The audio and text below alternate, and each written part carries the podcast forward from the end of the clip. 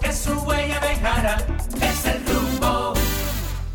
Señores, muy buenos días. Buenos días tengan todos. Bienvenidos al rumbo de la mañana en este martes, martes 20 de febrero del año 2024 y para nosotros es un privilegio que ustedes nos elijan cada día para informarse a través del rumbo de la mañana en vivo a través de las ondas gercianas, en la 98.5 FM Rumba y para toda, toda, la zona norte y el Cibao en Premium 101.1 FM. Este equipo de jóvenes y no tan jóvenes que siempre está presto a informarles de manera veraz y objetiva y como yo digo, de pie ante la República cada día para pasar balance a los hechos que son noticias tanto aquí a nivel nacional como internacional y agradeciendo siempre a esos dominicanos que nos eligen, a los de la diáspora, que siempre están ahí interactuando con nosotros, que se informan de lo que pasa aquí en el patio y también a esos dominicanos de aquí que nos eligen, como dice Kimball, esos padres de familia que siempre que van camino a los trabajos y a las escuelas a llevar a sus niños, pues escuchan el rumbo de la mañana.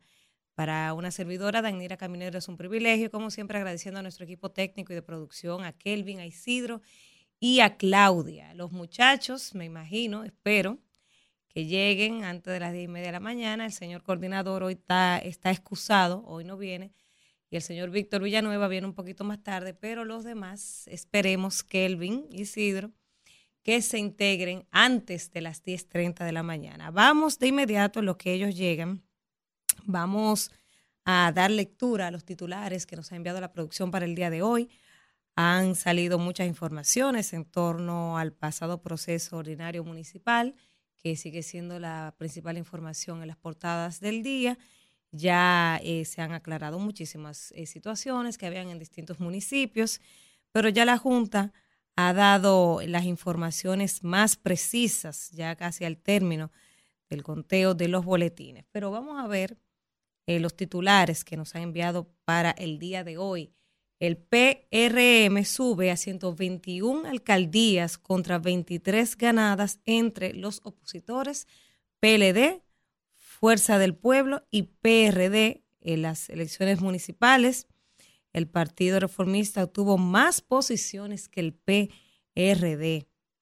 De un total de 158 municipios, el PRM se impuso en 121 alcaldías por encima de sus contrincantes, PLD con 16, la Fuerza del Pueblo con 6 y el PRD con 1. En las 23 alcaldías ganadas por los tres principales partidos de oposición, ya se ha completado eh, un conteo del 100% de los colegios electorales el PRM eh, logró 27 municipios cabeceras de las 32 provincias del país, como es el caso de Santo Domingo, del Distrito Nacional, Santo Domingo Oeste, Norte, Oeste, Los Alcarrizos, en Santiago, San Cristóbal, La Vega, Espaillat y La Romana, entre otros. En el caso del PLD, pues las alcaldías ganadas fueron en Vallejuelo, San Juan, donde ganó el candidato Eddie Morillo Martínez con un 49.24, en Villa Altagracia, también Sabana Grande de Boyán, eh, Sabana Larga, Pedro Alberto Castillo ganó ahí, en Monción, en San Juan, eh, que ahí estuvo, estaba el amigo Lenin de la Rosa, eh, que estuvo ahí luchando con Hanoi, que era del PRM. En Monte Plata también ganó la oposición. Y dice aquí también, ahí le ganó en Monte Plata a la Mayimba, Altagracia eh, Herrera, conocida como la, la Mayimba. Ahí le ganó Héctor Figari. Y así entonces eh, se está componiendo actualmente el mapa a nivel municipal. Hay que decir que ayer eh, había una situación en Dajabón con Santiago Riverón que había perdido por un voto. Se anunció que se iban a recontar los votos, se iban a, verificar los votos nulos y resulta que entre esos votos nulos hay cuatro votos que están que cuando se revisaron dieron a favor a Santiago Riverón y bueno, resulta que esto van a traer estos, este caso lo van a traer aquí al Tribunal Electoral. Eh, Elías, deje de estar chateando eh, y venga a personas aquí a la cabina que lo veo activo ahí en el chat de WhatsApp.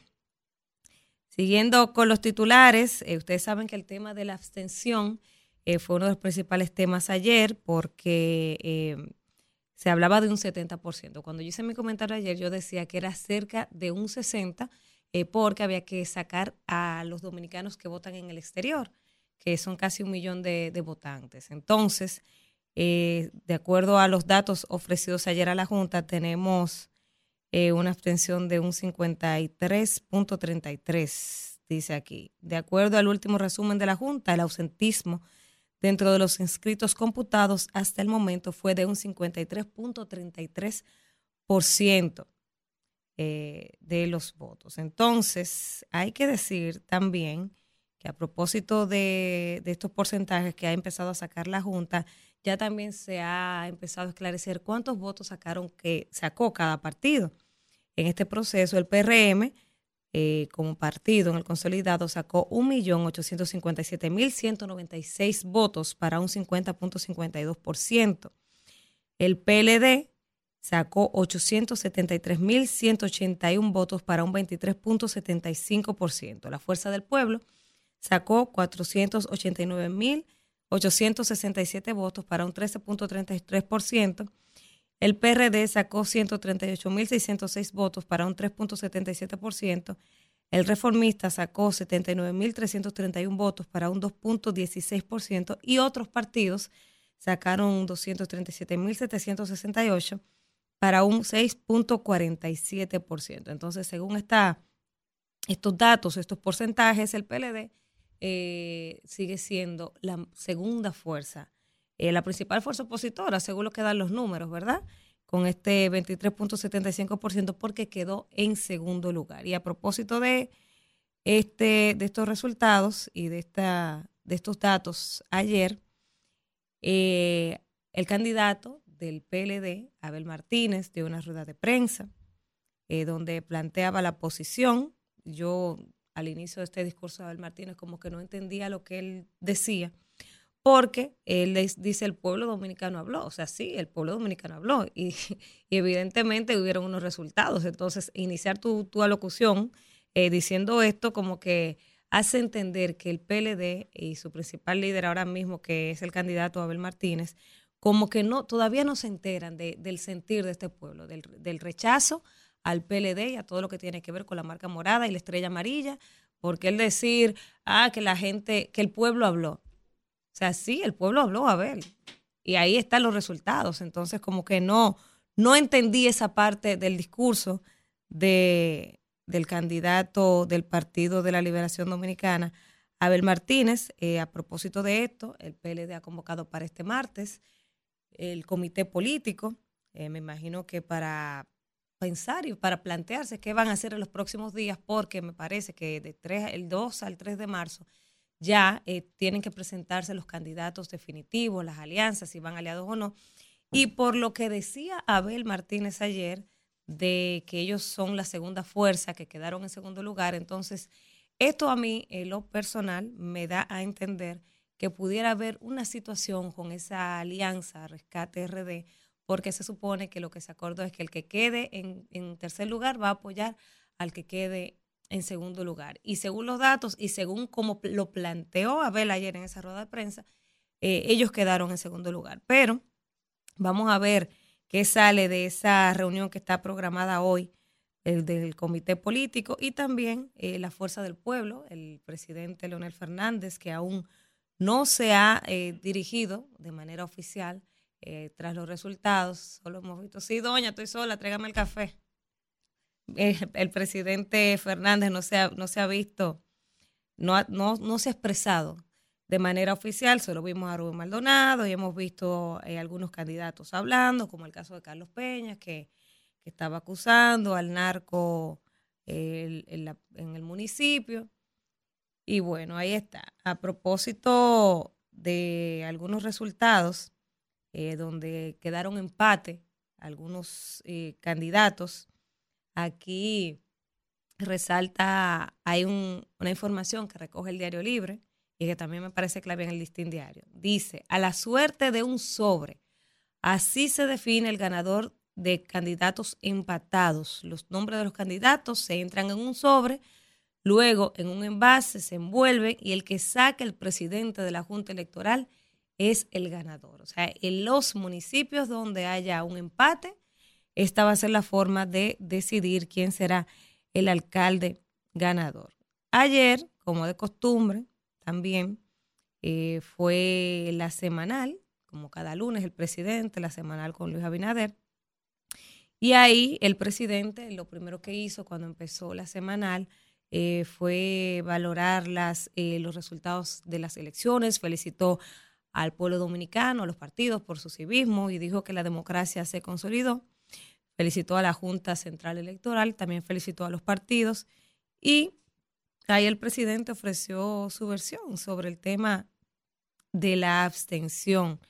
Eh, dijo el presidente que la democracia se consolidó en las elecciones municipales que fueron celebradas el pasado domingo. En unas breves palabras, esto lo dijo el presidente cuando empezó la semanal y él dijo, esto era lo que yo iba a decir ayer. Bueno, sí, presidente, qué bueno que eso era lo que usted iba a decir ayer. Pero el momento no mandaba que fuera usted el que hablara. Ese día eh, el, el único protagonista debía ser la Junta Central Electoral y qué bueno que usted lo entendió así, no ofreció esa locución del domingo y lo dejó eh, para el día de ayer y lo hizo ahí en esa locución que usted tiene todas las semanas.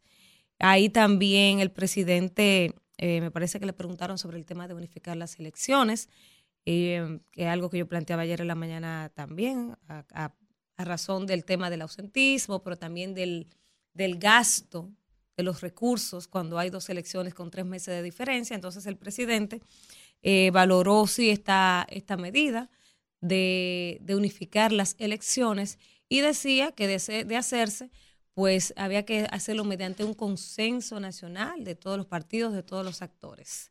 Entonces, algo que, que no, me, no me gustó mucho, porque yo recuerdo que cuando el presidente empezó con el tema de la semanal, él dijo y le dijo a la prensa que no se iban a tratar temas políticos ahí. Una locura, porque estamos en un año electoral, él es candidato a la reelección, entonces, él dijo que no se iban a tratar temas políticos, pero ayer en la semanal el presidente le dijo a la oposición, ¿qué les pasó? Dice, que no llevaron gente a votar. Entonces, llevar esos temas políticos ahí, presidente Abinader, usted se está desdiciendo de lo que usted dijo cuando empezó eh, ese proyecto de la semanal, eh, que en un momento yo dije que le iba a hacer más mal que bien porque se exponía demasiado todas las semanas y sobre todo en un año eh, electoral donde usted aspira a reelegirse. Siguiendo con otros titulares, el Ministerio de Educación llama a reintegrarse a la clase este martes. Ayer eh, las docencias fueron suspendidas en los centros educativos para que, porque estos estaban funcionando, funcionando como colegios electorales. Una cantidad importante de centros educativos públicos y privados estaban funcionando como colegios electorales. Entonces, Ayer se tomaron el día, gracias. Ayer se tomaron el día para ponerlo en condición y el Ministerio de Educación llama a los padres para que este martes los niños se reintegren a las clases. Por otro lado, otra de las informaciones que trae, que trae las principales portadas del día de hoy, eh, ya lo comenté sobre lo que decía Abel Martínez en las, de las elecciones municipales Dice él que el pueblo envió una gran respuesta a la clase política y hay que decirle a ver que a la clase política es a todas, como a la monja, ¿verdad? A toda la clase política, a los que están y a los que estuvieron. Los que están, que son los alumnos aventajados de los que estuvieron, y si hoy la clase, si hoy la gente decidió no votar, es por el hartazgo de los que están y de los que estuvieron. Entonces, ese mensaje que dio Abel Martínez creo que le aplica a todos Ahí él se refería al tema de la extensión de un 70, que no, no es así. Ya la Junta dio los detalles, los números más acabados de cuánto fue la abstención, que hay que decir que sigue siendo eh, la más alta, la abstención más alta en la historia democrática de la República Dominicana, porque eh, anteriormente la más alta había sido en el año 2020, en el año de la pandemia, que fue cerca de un 50%, y en este caso eh, cerca de un 56%, eh, sigue siendo la abstención más alta en un proceso electoral. Entonces, decía Abel eh, que luego de las elecciones del pasado domingo se puede afirmar que el pueblo dominicano envió un claro mensaje a la clase política y dio una respuesta a este gobierno. Una respuesta, a ver, de, de respaldo, porque pintaron el mapa casi de azul. O sea, no, eso lo decía al inicio, no entiendo, no entiendo qué quiere decir Abel con ese mensaje, porque la gente habló claramente y los resultados están ahí. Aquí otra de las informaciones que traen los diarios, en aumento, casi 50 mil dominicanos, oigan este dato, casi 50 mil dominicanos entraron ilegalmente a Estados Unidos en la vuelta por México. Entonces uno no entiende, porque si la cosa está tan bien, si todo está tan bien y si todos estamos tan contentos, ¿por qué se están yendo? Se están yendo por la vuelta por México y se están yendo en Yola para Puerto Rico. Dice esta información que mensualmente unos 3.151 dominicanos entraron ilegalmente a los Estados Unidos por la frontera suroeste más que disminuir la cantidad de dominicanos que toman la ruta por México, señores, arriesgando su vida, eh, esto aumentó significativamente en el año 2023. Los datos suministrados eh, por el cónsul de los Estados Unidos en la República Dominicana dan cuenta de que a marzo del año pasado, 25 mil dominicanos habían entrado ilegalmente al territorio estadounidense a través del cruce fronterizo con México pero esta cifra se, duplicó al finalizar el año. La Oficina de Aduana y Protección Fronteriza encontró 47.273 dominicanos a lo largo de la frontera suroeste entre el 1 de marzo de 2022 y el 31 de diciembre del 2023, según los datos suministrados por el cónsul eh, de los Estados Unidos aquí en la República Dominicana. Esto significa, señores, oigan el dato, que mensualmente unos 3.151 dominicanos salían del país en vuelos a Colombia, El Salvador o Guatemala con el propósito de emigrar ilegalmente a los Estados Unidos. O sea, usted sabe lo que son 3.151 dominicanos saliendo del país. Y el año pasado, cuando teníamos la crisis del tema de pasaporte, mucha gente decía que esa crisis obedecía a que muchos dominicanos estaban sacando pasaporte para irse a estos países que no requieren visa. Y cuando usted ve estos números, bueno, le haría un poco de sentido.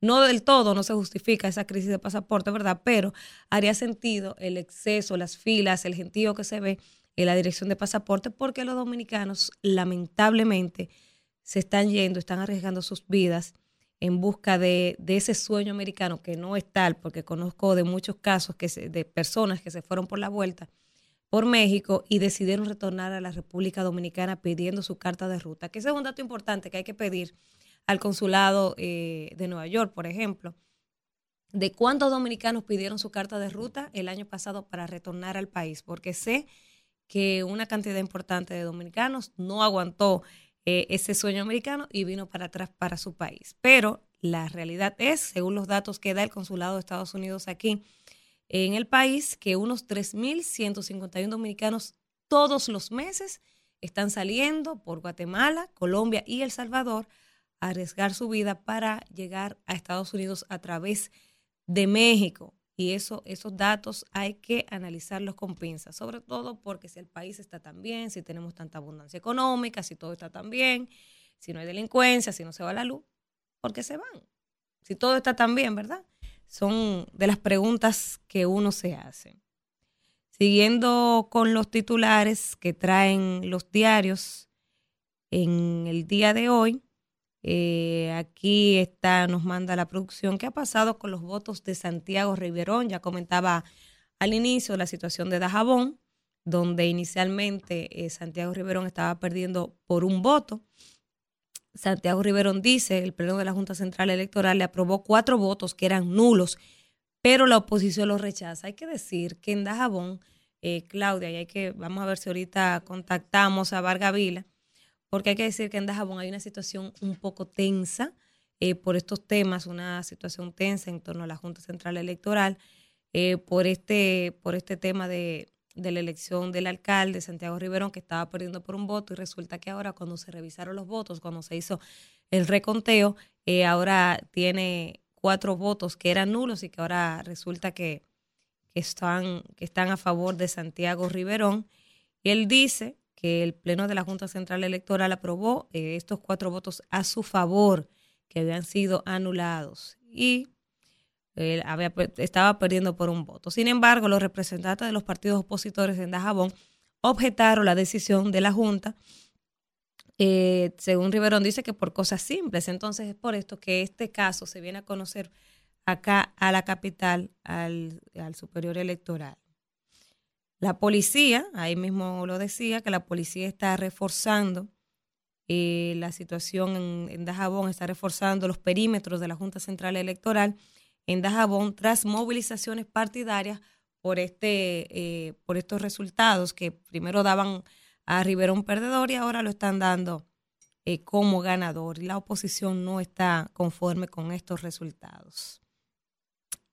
Otra de las informaciones, una información internacional que nos envía la producción para el día de hoy, una información también que le hemos estado dando seguimiento, la viuda del expresidente haitiano asesinado es acusada en Estados Unidos de complicidad. Hay que recordar que este, este caso se está eh, conociendo en Miami. Dice aquí la información que junto con la viuda también fueron imputados el ex primer ministro Claude Joseph y el ex jefe de la Policía Nacional de Haití, León Charles. Un juez federal de Estados Unidos acusó ayer a Martín Moïse, viuda del asesinado presidente haitiano Jovenel Moïse, de complicidad y asociación criminal para cometer el magnicidio que ocurrió en el 2021.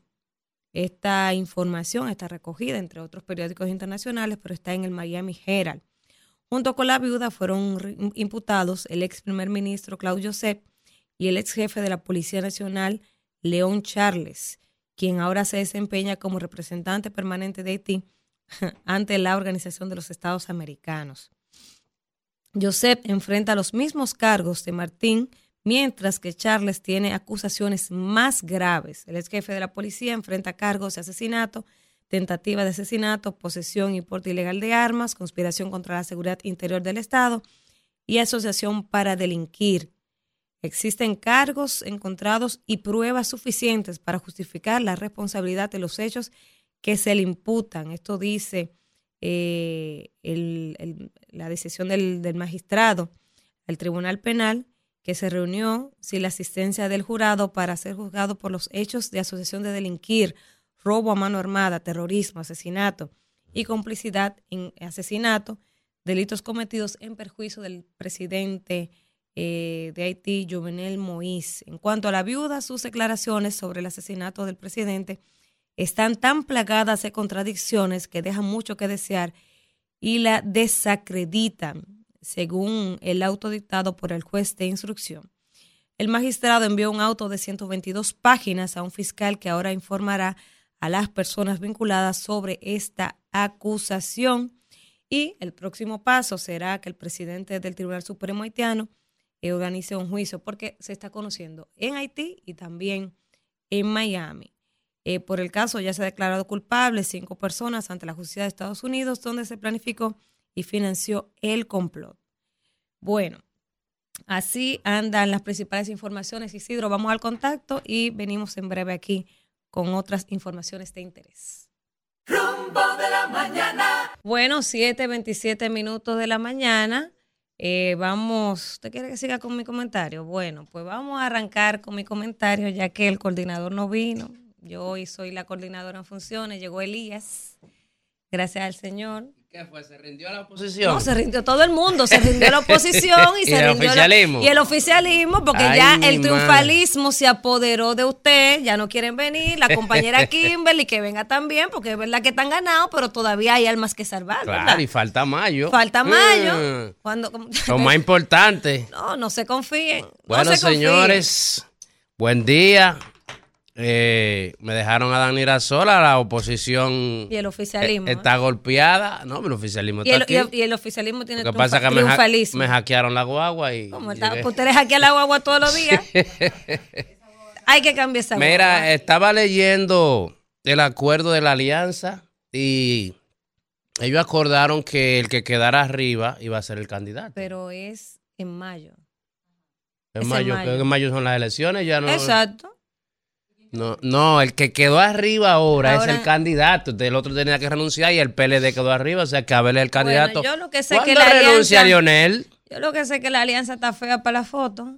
eh, está complicado el escenario. ¿Cómo es fea para la foto y lista para el carnet? Está complicado porque usted sabe que Leonel no va a ceder esa. No va Ah, a ceder su. La alianza sus de mentira. La alianza de verdad que, que está muy complicada, muchos egos, eso no va para parte. Así que Mayo está ahí, ustedes van a ganar cómodo. Por lo que se ve, Ay, por lo que se ve, no para qué decírselo, porque Ay, ay. El, el escenario está ahí. O sea, el que tenga ojos para ver que vea. El escenario está ahí. La alianza, como dice Kimberly, la alianza con desconfianza, lamentablemente, eh, no va para parte. Por, por lo que se No hay ve. para nadie. A, Abel me da pena.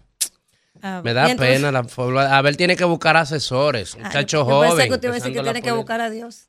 No, asesores, asesores, porque cómo sale él y que utilizaron los recursos del Estado. Lo Por primero es, favor. ustedes no llevaron la gente a votar. Se no quedaron- dinero. Yo no lo veía, pero No tenían 20 años chupando la teta del Estado, robando dinero, porque ahí sí se robaba.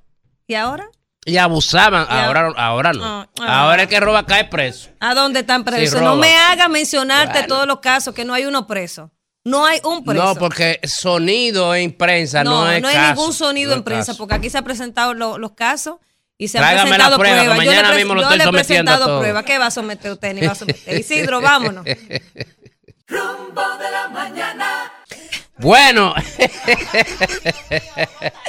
buen día, eh, Dominicana. Bueno, ahora nos vas a hablar una chica bella, hermosa, inteligente. Que me presente todos los días. Inteligente y muy capacitada. Una periodista estudiada. Tú no digas que estos bocincleros que andan ahí que no estudian. Danira Caminero. Gracias, mi diputado Elías Baez. Gracias a la gente que está en sintonía cuando son las 7:32 minutos de la mañana. Y yo eh, voy a hacer un comentario que aplica para el presente, para el pasado y para el futuro. Aplica a todos los políticos y a todos los procesos, porque a lo que me voy a referir no solo lo voy a decir por lo que vi el domingo, que me decía Alvin a mí ayer, de que no, tú lo que pasa es que estás impactada porque te chocó una realidad de frente, no, o sea, eso uno siempre lo ha visto. Y yo voy a hablar de el voto, la compra de votos. Y por eso digo que aplica a todos, a los que están, a los que estuvieron y a los que piensan eh, gobernarnos a futuro.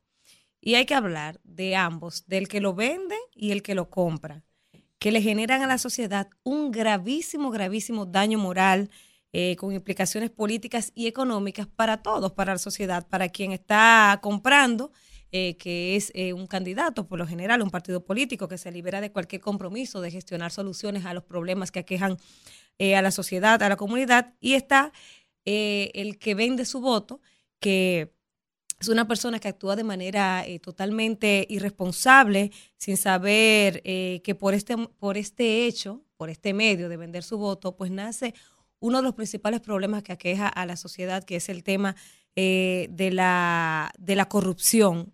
La corrupción que se lleva una parte importante de nuestro presupuesto. Y nosotros vivimos hablando mucho de corrupción y todo el mundo quiere señalar a los corruptos y demás, pero aquel que vende su, su voto como aquel que lo compra son corruptos por iguales. Eso es un ejercicio de corrupción. Aquí tradicionalmente, uno fija la mirada y la crítica y empieza a señalar al candidato o al político que compra, eh, que compra votos. Pero a ese es el que se le, se le mira de manera más inquisitiva y, y lo juzgamos más. Pero eh, hay que señalar también al que vende el voto, que la gente lo dice, ay, que por, un plato de comida, eh, que se dejó, se, se com- compró su voto, vendió su voto, y la gente lo mira como con más pena eh, a esta persona, al, elector que es capaz de vender su voto, eh, se le estudia poco, se le señala poco, y solo nos enfocamos en cuestionar y criticar al político que lo vende, porque al que, al que lo vende, perdón, se le ve como una víctima del sistema. Y es así, son víctimas de ese sistema corrupto del que ellos mismos forman parte por vender el voto, pero también eh, son personas que se dejan atrapar por el encanto de los políticos, porque a los políticos eh, no a todos, porque no voy a generalizar, hay de todo, hay buenos y hay malos, pero a los políticos les encanta mantener ese círculo de la pobreza para que usted cada cuatro años decida eh, vender su voto por 200 o 300 pesos. O sea, que en definitiva, eh, el que vende su voto, eh, vende su voto a cambio de unos pesos que es posible que le dé para resolver el hambre de un momento, pero más allá de, de ese momento no obtiene nada. Y hay que decir que la mayoría de los ciudadanos que venden su voto lo hacen de manera consciente. Lo hacen de manera consciente. Es más, hay gente que espera a la tarde para votar a ver si le dan algo por el voto. O sea, oigan la magnitud de lo que es esto. O sea, hay gente que de tan consciente, hay gente que va a los colegios electorales a esperar a ver si alguien le ofrece algo. Hay gente que se queda en su casa a esperar que los políticos vayan y le busquen algo, le, le lleven algo, le paguen la cuenta del colmado, le llenen el tanque de gas. Eso lo hablábamos aquí el viernes. Pero nosotros venimos solo a criticar a los políticos. Pero aquí hay que criticarlo todo, tanto al político que lo compra como al ciudadano que lo vende. Ambos caen en el mismo rango de personas corruptas. Lo que ignoran eh, la mayoría de los votantes que son capaces de vender sus votos por, cheles es que la búsqueda de una compensación económica de ese momento tiene graves eh, resultados, graves repercusiones para nuestra sociedad, para nuestra democracia, eh, para el sistema político sobre todo, para nuestra democracia, como ya dije. Y es que con la venta de votos, eh, usted pierde por lo menos unos cuantos derechos, el derecho a elegir a una persona que lo represente, que le vaya a resolver su problema el derecho de usted ir a transitar de manera libre y abierta una jornada electoral, un proceso democrático, porque si usted vende su voto, usted simplemente o lo vende para no votar o lo vende para votar y es condicionado por alguien que quizás usted ni siquiera eh, coincida con los ideales. También usted pierde el, el derecho de tener un sistema político robusto y de calidad, porque vender el voto, comprar el voto, de verdad,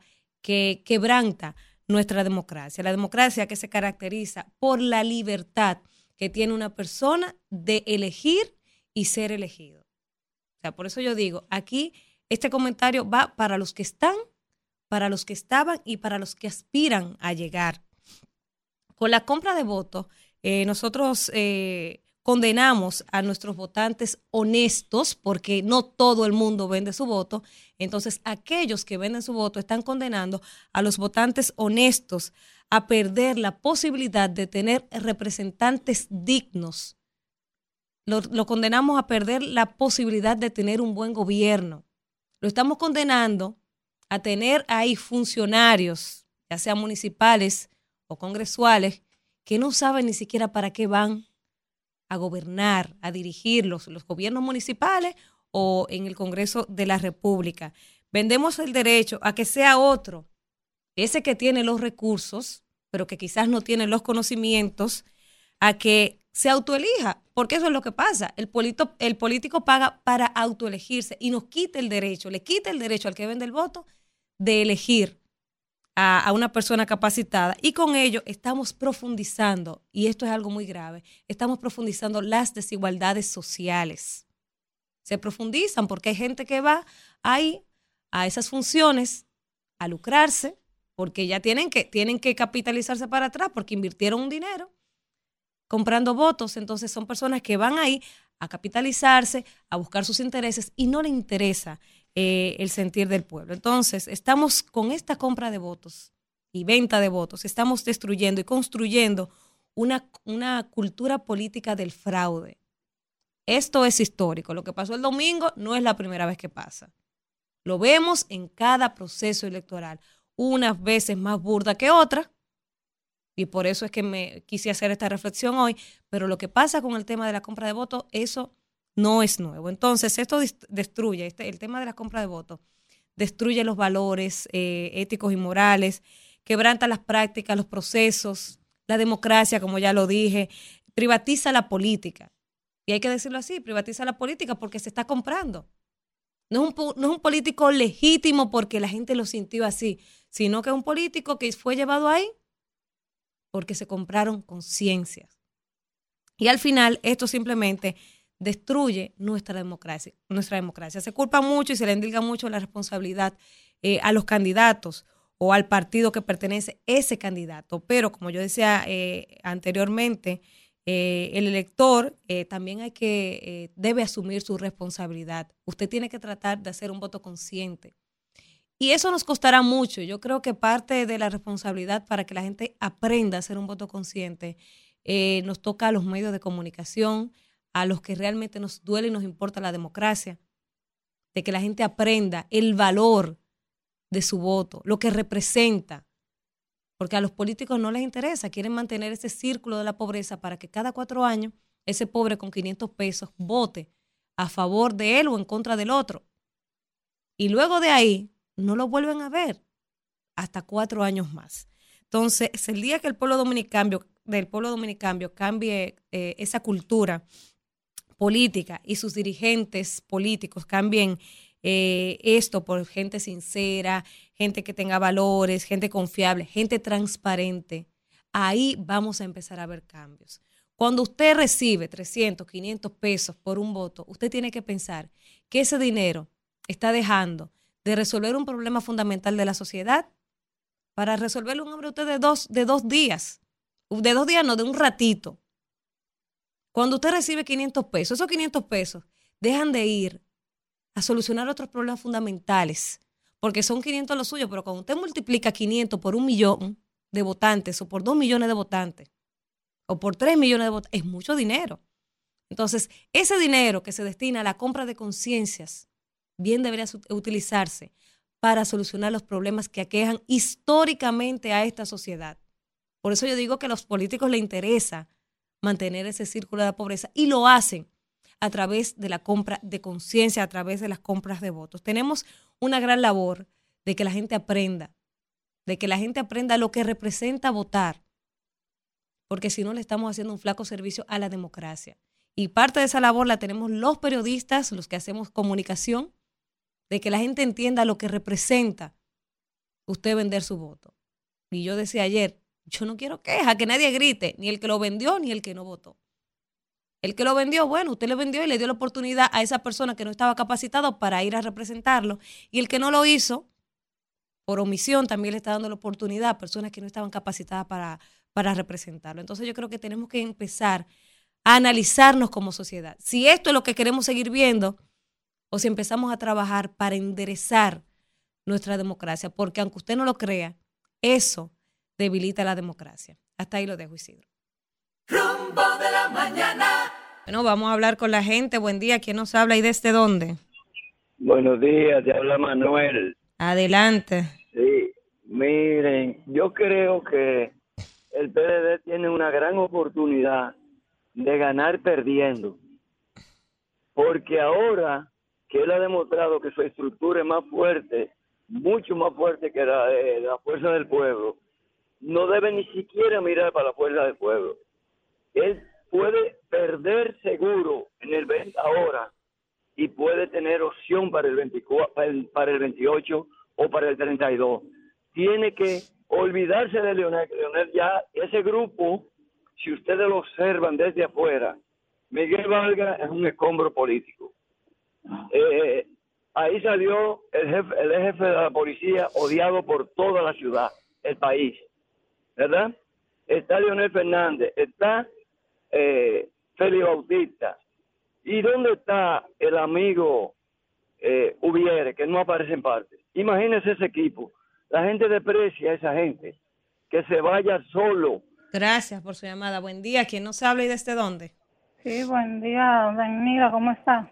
Hola, Villamella. Y toda la gente de ahí se fueron de vacaciones. Están Elia perdidos. dice que la oposición se rindió y entregó. Están perdidos. Alfredo dijo que no vuelve, que se va y del el, y país. el oficialismo está un poco... Eh, escuché, no, imagínate, ellos están disfrutando todo lo que se ganaron en sus elecciones. Óyeme, Danira, Cuente. una, pe- una respuesta al presidente que le pregunta a la oposición que qué le pasó que no fueron a votar. Yo vivo en la calle 25, ¿verdad? Tengo un amigo en la calle 24 y él me dice que el domingo en la mañana Francisco Fernández, el esposo de Betty, llegó siete y algo de la mañana con el maletín y a casi seis o siete gente le entregó casi un millón de pesos. donde a los verdaderos PLDistas le dieron entre mil y mil quinientos pesos. Esa opción, usted vota o no vota. Entonces, realmente el pueblo dominicano ha caído tan bajos, donde aquel que no le importa nada, ni le importa el país, que vende su alma al diablo por una botella de romo, decide por lo poco que piensan. Eh, Entonces, escuché un señor ayer que le hace campaña al gobierno que dice que en, en mayo no habrá elecciones porque Abinader no tiene contrincante y yo estoy de acuerdo con Pero eso. mira, realmente. mira Villamella, un dato que hay que verlo. Cuando uno ve en detalles eh, los números, los resultados de las elecciones que el PRM ganó con un, un millón ochocientos mil y pico de votos, eso representa como un 23% del padrón, del total. Entonces, eh, eh, ese dato es para que la gente lo tenga claro. O sea, de los 8 millones y tantos de dominicanos que votan, un millón ochocientos y tantos fueron los que votaron el domingo, que eso representa un 23% del padrón. O sea que tampoco es que, que es que tienen la mayoría. Si salen a votar los dominicanos, ¿verdad? Porque eso hay que decirlo. Es que eh, estamos viviendo en un país donde si yo puedo conseguirme mi comida, a mí no me importa lo que a ti te pase, eso no es problema mío, yo no me voy a meter en eso. Entonces, realmente hay que ir pensando en usted hacer la vuelta por México, porque... Bueno, ahí, está la información. Mira, una, déjame hacer una preguntita a ella. 3.151 dominicanos se van todos los meses en la vuelta. Esto, esto será una ¿Cómo que Venezuela cualquiera, porque no habrá libertad, ni habrá comida, Bueno, ni habrá Ana. nada en un par de años. Ana, una pregunta. Tú dices que te dijeron que Francisco Fernández llegó con un dinero. A la 24, y todos aquí sabemos... Pero que- te dijeron. es que Bueno, Francisco es Fernández de unas pantalla. declaraciones que si el PRM no ganaba ahí iba a haber sangre. y Eso están es ahí. viejo, eso es viejo. No. Sí, eso es viejo. Es Betty una pantalla, porque cuando él perdió aquí duró casi un mes tiroteando la junta que estaba Ana, a par de calle de ¿Pero fue que te dijeron o que tú lo viste? varón. Tengo un comerciante y es hasta cristiano que no, No repita lo que tú oyes. Ana, es Gracias, Villamella. Pero yo te voy a decir una cosa. Con el caso de Santo Domingo Norte, que a muchos nos sorprendió y a ustedes mismos, los oficialistas, les sorprendió, hay mucha gente gritando, mira, los municipios de Santo Domingo Norte están al grito y muchos dicen, a la gente se le olvidó el desastre que fue Francisco Fernández, a la gente se le olvidó todo lo que pasó aquí con Francisco Fernández y la gente entiende que va a ser lo mismo porque él es el esposo de Betty. Ojalá que no sea así, ojalá que nos sorprenda porque la que ganó fue ella, ojalá, porque hay que decir que Betty es una muchacha que viene de abajo, que ha luchado, que se ha superado y eso es bueno, hay que apoyarla. Betty eh, es la primera mujer, la primera mujer. Y una vez más se comprueba que en Santo Domingo Norte nadie repite, nadie ha repetido como alcalde. Entonces, ojalá eh, que Betty le calle la boca a los que pensamos que es el esposo que va, me incluyo, porque yo pienso que es el esposo que va a dirigir ahí, que le calle la boca al que piensa que ella no va a trabajar. Ojalá que sí, que, Betty va a hacer que un buen continúe trabajo. haciendo el buen trabajo que estaba haciendo Carlos. cállale la boca a la oposición. Ella tiene, un ella tiene un compromiso fuerte, que no se deje manillar. Que gobiernen las mujeres. Se cayó esa. Buen día. ¿Quién nos habla y desde dónde? Buenos días, JJ Valentín. Hoy estoy desde la República de Casa de Campo. Ey, adelante. Óigame, yo eh, desde ayer eh, siento tristeza porque a mí me da miedo lo que pasó. Eh, me da miedo por lo siguiente. Eh, en vez de alegrarnos de que ese triunfo arrollador, que, que eso no hace daño a nosotros, a nosotros como, como, como vivi- que lo que vivimos aquí. Porque mañana, mañana, eh, tres ricos millonarios que no le tengan amor al dinero, como un Karim y qué sé yo, eh, pueden comprar la conciencia como se compró, que no es mentira, que se compró, y pueden ser presidentes de este país sin ningún tipo de, de- de regulación, ni nada, ni nada, ni nada. Así que a mí en vez de, de que eso alegra, bueno, está bien, felicidades, ganaron, pero eso también da miedo, ¿eh? Mm. Pero una Eso preguntita, eh, Sí, oyente, escúcheme. No, una no, no, preguntita. Sí, señor. ¿Es primera vez que un partido gana todas las municipales? No, no es primera vez. Pero, entonces. Pero escúcheme, escúcheme, Sí. señoría. Escúcheme. Eh, ustedes me vendieron en el 2020 que iban a ser diferentes. El cambio. ¿Y cuál Ah, es la se diferencia? ¿Y cayó. cuál y qué lo- Eso es más de lo mismo y mejor ¿Por y qué? superado. ¿Porque ganamos? No, porque ganaron. ¿Porque el día, ganamos? no se haga el ruso. Buen día. ¿Quién nos habla y desde dónde? Madre esto. Buenos días, buenos días, mis rumberos queridos, Judy de Santo Domingo Norte. Buen día. Adelante, Judy. Escuchando todos los comentarios, espero que me dejen expresar como han dejado expresar a los demás. Hoy hay democracia Ah, aquí. Hable. Ay, si nota Elvin y el gallinero, estoy viendo que sí. Eh, escuchando a la joven que llamó hace un momentito, que ustedes le dicen Villamella, escuché que vive en la 24. Me imagino que en la 24 donde está el colegio de Iñaña, por esos lados. Eso es una parte que tú tienes razón. No podemos vociferar lo que dicen los demás porque la consecuencia lo paga el bocina el mensajero. Eso de Francisco Fernández eso es viejo. Y es como dijo Betty, yo soy Betty Jerónimo. La candidata no es Francisco Fernández el candidato. Eso de que de comprar cédula y votos, señores, ¿cuántos miles de años tiene eso haciéndose en República Dominicana? Pero era el es cambio. cierto, eh, no Eso podemos. es pataleo.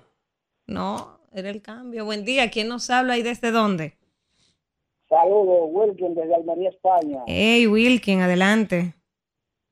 Con eso que tú dices, Mira, de que los municipios están llorando porque porque perdió el alcalde que estaba haciendo la cosa bien. Si ellos no se levantaron para ir a votar, no tienen ningún derecho a quejarse. Que Así es, su que aguanten. Ojalá le vaya bien.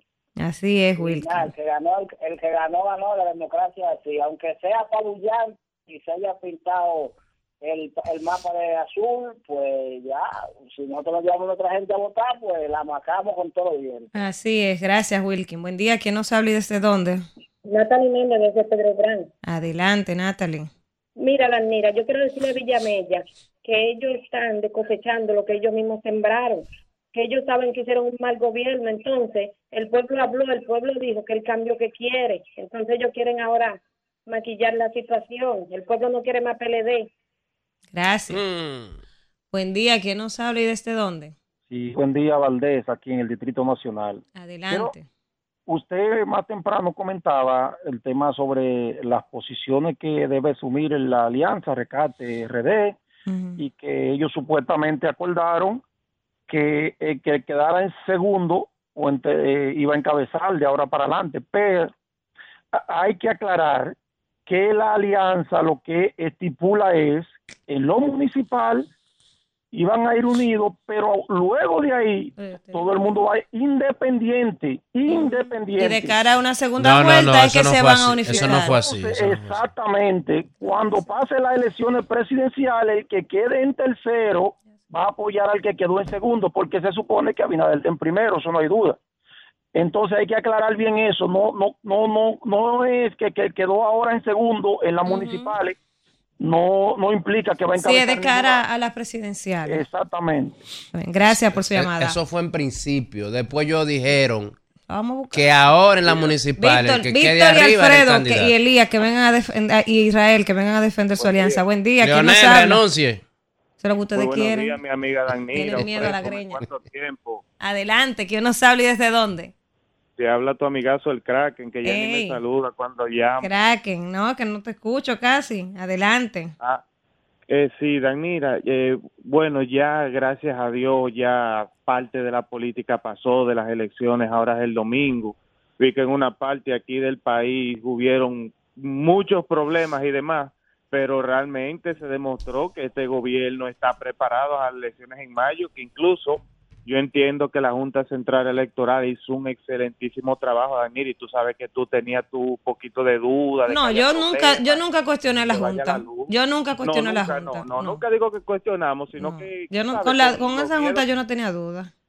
No, no, sino que con lo que había pasado en años anteriores, uno tenía su duda, va a ser automatizado, que sea hackeado, que se vaya la luz y de repente lleguen otros votos, pero la Junta realmente hizo un A mí me trabajo. reportaron en Asua que se fue la luz en un sitio y que después llegó la luz y ¿Cómo cambiaron que los aleluya? resultados. No es necesario. Si él quiere No es necesario. Él se puede. No es ne- que viene a hacer bulla aquí. Mira lo tranquilo que está esto. Eh, buen día, ¿quién nos habla y desde dónde? Ah, pero llegan juntos. Mira lo tranquilo que Llegó está la esto. alianza ya. Buen día, ¿quién nos habla? y- Pero Están agolpeados, no tienen ni ánimo de venir aquí. Buen día, ¿quién nos habla y desde dónde? Te habla Luis. Llegó el PLD y luego la Fuerza del Pueblo. ¿Usted estaba bien? Eh, Ah. Te, te- te alborota que está Llegó el. PLD y la- luego la Fuerza del Pueblo. Adelante, ¿quién nos habla y desde dónde? Eh, Danira, Mira, lo primero que yo quiero es felicitar al PRM por su aplastante victoria. Eh, yo lo que quiero es que ya el discursito de que somos diferentes y somos el cambio se acabe, porque lo que yo vi el domingo fue asqueroso. Ni en los tiempos del PLD yo había visto tanta compra de votos y tanto derroche de recursos para ganar unas elecciones. Óyeme, eso fue increíble. Y un consejo a los PLDistas y la fuerza del pueblo, que dejen esa lloradera del uso de recursos del Estado, que ustedes tuvieron 16 años y lo hacían Lo hacían. Por eso en mi comentario yo decía, para los que están, los que estuvieron y los que van, los que, los que aspiran a llegar. Buen día, ¿quién nos habla y desde dónde? Habla Alex de los Alcarrizos. Adelante, Alex. Aquí el gobierno ha trabajado de maravilla porque ayer anunció que agregó 12 rutas en el Gran Santo Domingo y San Cristóbal. Por otro punto, Dime, Claudia.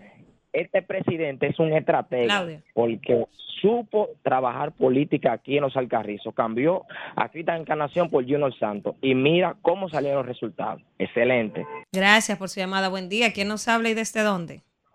Estefanía de la Cueva de Pedro Brán. Adelante. Le dimos la verdadera pela a la fuerza del pueblo aquí en la Cuava. Mm. Carlos sigue cuatro años más. Buen día, ¿quién nos habla y desde dónde? buenos días, mi amor, ¿cómo están? Bien, ¿quién nos habla? Yo soy Mircea de Familia Taca, sin pelo en la lengua. Hey, Mirciade, tenía mucho que no lo escuchaba. Adelante. ¿Y ustedes bien? Estamos bien. Bueno, si ellos ganan felicidad para ellos, pero que se Claro. recuerden ellos. Oiga, Daniela, lo que yo vi. Cuando yo entré a mi colegio, andé cuatro mesas, no había una gente, mi amor, y eso es por fila, la de votaciones. Yo vi gente comprando cédulas a 200 pesos y a 500 pesos, eso es verdad, eso todo el tiempo lo hacen en el lugar donde yo vivo. ¿Y qué le pasó a Carlos Guzmán? Que nos dejó plantar como ocho veces allá en Riubisa, más 500 gente esperándolo, no fue. Carlos, tú no fuiste a visitar a nosotros a Riubisa. Entonces nosotros quedamos esperando como cinco veces y tú no fuiste. Pasa buen día. Gracias, buen día, Mirciades. Buen día, ¿quién nos habla y desde dónde? Se cayó esa. Buen día, ¿quién nos habla y desde dónde? Buen día, le habla Yadel de Santo Domingo Este, específicamente del Tamarindo. Adelante. Mire, Yo quiero, yo quiero decir algo, mire, es importante eh, tomar todos los factores de qué pasó en esta elección. Miren, el problema no está realmente el 100% en la compra de votos. El problema está en qué producto estaba vendiendo el PLD. Señores, los políticos viejos y los que ya tienen rumores, eso le hago la observación a, a- a lo mismo de, de mi propio partido, a lo que es, a lo, a los políticos de- del PRM. Cuando tengan su rumor y su sonido de corrupción, que roben, que se les demuestre, porque descaradamente esos candidatos que ellos llevaron ya tienen la mayoría su sonido de que de que han hecho cosas mal y eran arrogantes en sus 20 años de poder. No, no, no generalice, que no, no, esa no fue, esa no fue la, la consecuencia. Buen día, ¿quién nos habla y desde dónde? Él tiene razón. Buenos días, bendiciones. Había mucha gente buena aspirando. Uno puede decir que el que perdió fue porque por Buenos corrupto. días. Eso no es verdad. Buenos días. Sí, buen día. De Santo Domingo Este. Adelante. Miren, mi gente, la gente votó con conciencia porque ya no quiere el PLD más. Yo creo que el PLD no gana más aquí ya en este país ya. La gente votó con conciencia. Tocan 20 años fuera. Seguimos con el cambio por Luis Abinader. Gracias por su llamada. Vamos a darle los buenos días a los compañeros de la Alianza Rescate RD que ya llegaron. Buen día, Alfredo de la Cruz y al profesor Víctor Villanueva. En Hebreos, en su capítulo 13 y versículo 16, dice, y de hacer bien y de la ayuda mutua, no os olvidéis, porque tales sacrificios agradan a Dios. Amén. Eh, Amén. Antes Usted que hizo un Kelly hoy. Déjeme decirle algo. Yo quiero preguntarle al dueño de esta emisora, Antonio Payá. ¿Qué pasa? Y al coordinador que no está aquí. Porque ustedes nunca han tenido reparo. A pesar de que tú vienes del PLD, que tú te fuiste del PLD, pero has militado la mayoría de los años de tu vida del PLD, pero tú volviste a tu origen, porque tu origen de verdad era esto que gobierna. Al parecer ustedes no quieren. Pero que mi origen haya- es PLD. Déjame terminar. Vamos, pero ni siquiera disidencia. Y tú eres abusador e irrespetuoso de la minoría que llaman aquí, porque todos los días yo soporto de manera estoica, porque tengo un espíritu democrático, porque así como el call center de ustedes hace el esfuerzo por eh, entrar sus llamadas, eso mismo debería suceder con, con los simpatizantes de la Fuerza del Pueblo y del PLD, independiente y todo el que quiera. Ahora, ustedes tienen una actitud tan sectaria y hasta con visos dictatoriales que ustedes no quieren ni siquiera que la gente hable. Y ya está bueno de que tú cada vez que llama una gente aquí, que si tienes prueba, deja a la gente que hable. Que yo no le pido a la gente prueba de toda la vaina, coño, que, que, que son mentiras. Que son mentiras. Que son mentiras. Que ustedes dicen que han hecho y no han hecho nada. Yo no le digo eso a la gente. La única vez que han hablado la Lo gente- único que yo te que quiero pedir Democracia, a tu y conciencia, conciencia y al que te mandó aquí es que permita que esas libertades públicas de las cuales disfrutó y lo llevaron al poder y lo tienen en el poder. Te noto dolido. Sí, eso, eso, esa es otra cosa que tú quieres decirme a mí que yo estoy dolido. Yo no estoy dolido, que yo no, te- no tengo por qué estar dolido, líder. Porque antes tú venías riendo. No, es que yo vivo riéndome. Nadie Te tenía, triste. eh, aquí nadie tenía más alegría que yo en esta mesa. Yo almorcé, yo desayuné contigo porque tú me brindaste un desayuno y me trajiste un bizcocho. Lástima que el bendito bizcocho Se lo cuando llevaron. se lo Guay, ¿quién se llevaron. comió el bizcocho? acá. Mira, Atención, Eso de allá. hijo preguntándome Es de allante, igual que el gobierno. No, Entonces, no. la- ese- De lo no. Huele. Elías no es de mi Ella no quiso que lo partieran. Hermano de mi alma. No quiso que partieran Oye, el bizcocho. ¿Dónde está el bizcocho? oye, oye, lo a terminar mandar de a decir buscar esto ahora. para pasar a Víctor. Yo soy una persona con un espíritu tan, tan democrático que yo le agradezco a la producción y a quien te mandó aquí.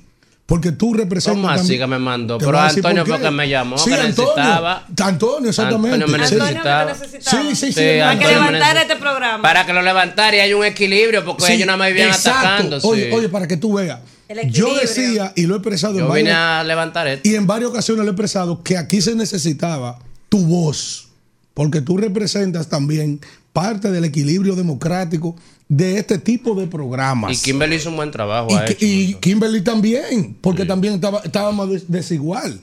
No, es que ella, no, no era que ella no hacía su trabajo. Entonces, yo quiero decirte a ti Seis contra uno. que dejes de estar acosando a la gente con el que yo no lo hago cuando llaman gente de la orientación de ustedes. Pero díselo a Víctor. No, no, a ti, a ti. Y a Víctor también. entonces. Víctor no lo deja hablar. Bueno, valga también para Víctor. Porque aquí debe de haber, aquí, aquí se asume, aquí se asume en el imaginario colectivo que no se escucha, que esto no es una tribuna de compañeros. Pero ya te va a durar una hora hablando. No, no, no tengo que decirlo, de una mata, sino de profesionales de la comunicación y otras carreras. Así que compórtate a la altura de este espacio y de la expectativa de quienes nos Buen ven. día, gracias. Víctor Villanueva. Buenos días, buenos días. Eh, un placer, perdónenme el retraso. Ni Víctor ahí, está pero, dolido. No te perdono. eh, no, no, no. Tú eres Bueno, sí, independiente. hoy, imagínate No, esta yo gente. no te perdono. ¿Y cómo Yo es no te perdono. Perdón, compañera, querida mía. Pero, eh, bueno, decía Winston Churchill que es mi, mi- mi líder. el, el hombre, a diferencia de los animales, son los únicos que seguirían al más estúpido de la manada. Espérate, espérate. Ay, que ay, no ay, he desayunado. Espérate, espérate, espérate. Mira cómo están estos verdugos ofendiendo al pueblo. Ayer este le dijo Déjalo que Entonces, hable. Vamos, repete, vamos. que- repete. Ay, mi, pero así no hay que saber Vamos, perder, señores. Vamos, vamos. Vamos. Víctor. Al pueblo. Decía el ser Winston Churchill. Eh, Spanish, please. en Spanish. Yeah. Ok, that's right. Eh, que el hombre, a diferencia de los animales, es la única especie que sigue al más estúpido la manada. Y, Si tú quieres, terminemos el programa. No, y- Ofendiendo No. al pueblo, mira, vinieron de todo, y cuando... No, quédese ahí, quédese ahí. O sea, son estúpidos, el pueblo es un estúpido. Pero, eh, bueno, Eso es lo que él está diciendo. lo, lo vendecédula te lo dicen. Pero Ay. a propósito del comentario magistral de Danira Caminero, consciente, preciso, lo disfruté cada reflexión de Danira. Y obviamente que eh, escuchar este maniqueísmo, sobre todo expresado por mi compañero, que no es de él, es una línea obviamente oficialista. Y déjeme decirle lo siguiente. bueno. Déjeme decirle lo siguiente. Coger una paella hoy, ¿eh? Mire, usted sabe muy bien lo que pasó aquí. Yo no te voy a discu- discutir nada para usted estar interpretando texto de la alianza electoral cuando usted ni una coma puso ahí. ¿Usted fue que lo hizo el contrato? segundo, Estaba ahí, usted, interpreta también los textos que para poder viabilizarle la repostulación a Luis, los propios estatutos de su partido tuvieron que modificarlo. Es decir, se desdijeron. Y no solo en los estatutos, sino públicamente. Los videos están ahí de la falta de palabra de tu compañero presidente. Pero hay una cuestión aquí que yo quisiera que te quedara El clara. pueblo lo necesita. Cuando usted sume, cuando usted suma, caballero, todo lo que sacó toda la oposición, le divide en dos el mapa electoral. Y no solo que le divide en dos el mapa electoral, es que el único triunfo, y ahí me quito el sombrero, pero no a mérito de ustedes, sino a estupidez de nosotros, el único mérito es que haya tenido la oposición dividida. Ustedes solo han catalizado resultados electorales con cuarto, primero el narcotráfico y segundo en función a la división de la oposición. De No- Quirino. ¿Eh? Narcotráfico de Quirino. Sí, pregúntale a Hipólito Mejía, claro que sí. Tú pregúntale a Hipólito qué fue lo que Ah, pasó ahí. 200, una deuda de 200 millones Sí, sí, sí. eh, se la anotaron. Sí, sí, no, porque es pregúntale. que ellos no pueden hablar de eso. Sí, yo va- Aquí nadie puede Una hablar de prostituta narcotráfico. no puede decirle Aquí cuero a una mujer de la nadie puede hablar de Sí. narcotráfico. No. Nadie. Ese Nadie, tema ni de- ni de deberían de sacarlo de, la voto, campaña. ni de compra- ni de compra de voto. Yo lo dije, lo han No, hecho todos. Los todo que estaban, los que están y los que, quieren venir. Estando en el poder, todo el mundo compra votos. Ahora, como ciudadano, yo nunca he entrado en esa práctica y en mis actividades dirigenciales jamás, y de hecho lo he combatido un hombre decente, un hombre- usted es mi embajador. Y tengo capacidad para ponerme aquí Pues, frente a quien voy a sea pedir a Luis que me lo y nombre. decir que es una práctica incorrecta. Ahora, compadre, mire mi hermano, lo que usted, esas redes que ustedes tiraron por a- alrededor de cada recinto, comprando cédulas y lo peor aún, delegados. que se le va a someter, y aquí Pruebas, lo digo, y aquí pruebas. le- Pero sí, sí. escuche, espérate. Aquí No, yo la lo digo, prueba, porque- aquí ¿Qué se lo digo ¿Qué le va a como primicia. Y yo no traigo los videos, porque aquí hay compromisos comerciales. Pero usted tener el ba- sucursales del Banco de Reserva abierto el domingo de las elecciones, entregando dinero en funda a dirigentes del PRD. Mire, compadre, eso aquí no se había visto jamás en la vida. Traiga la prueba. Un ¿viste? botín de guerra han convertido ese banco del Estado. Jamás en la vida se había visto. Traiga la prueba. Rumbo de la mañana. 8, 13 minutos de la mañana, ya la gente dejó de llamar. Así que, mire, tú sabes que ayer, Víctor y Sí. Alfredo y Elías, yo veía eh, unas, eh, unas personas como con una esperanza de lo que pasó en el 2002. El escenario es diferente, o sea, gente de, de la, de la alianza. ¿Sabes que hay una canción de Dani Rivera Ajá. que se llama Esperanza Inútil, ¿verdad? Ah, esa, es la, esa es la esperanza que tienen. Porque yo veía a unas personas con el discurso, ah, que en el 2002 ganó, el mapa completo se puso azul, que no sé qué, que, se- que el PRD, que solo el PLD sacó uno. Señores, el escenario es totalmente diferente. Eran dos años por el medio. Esos primeros dos años fueron los dos mejores años del gobierno de, de Hipólito.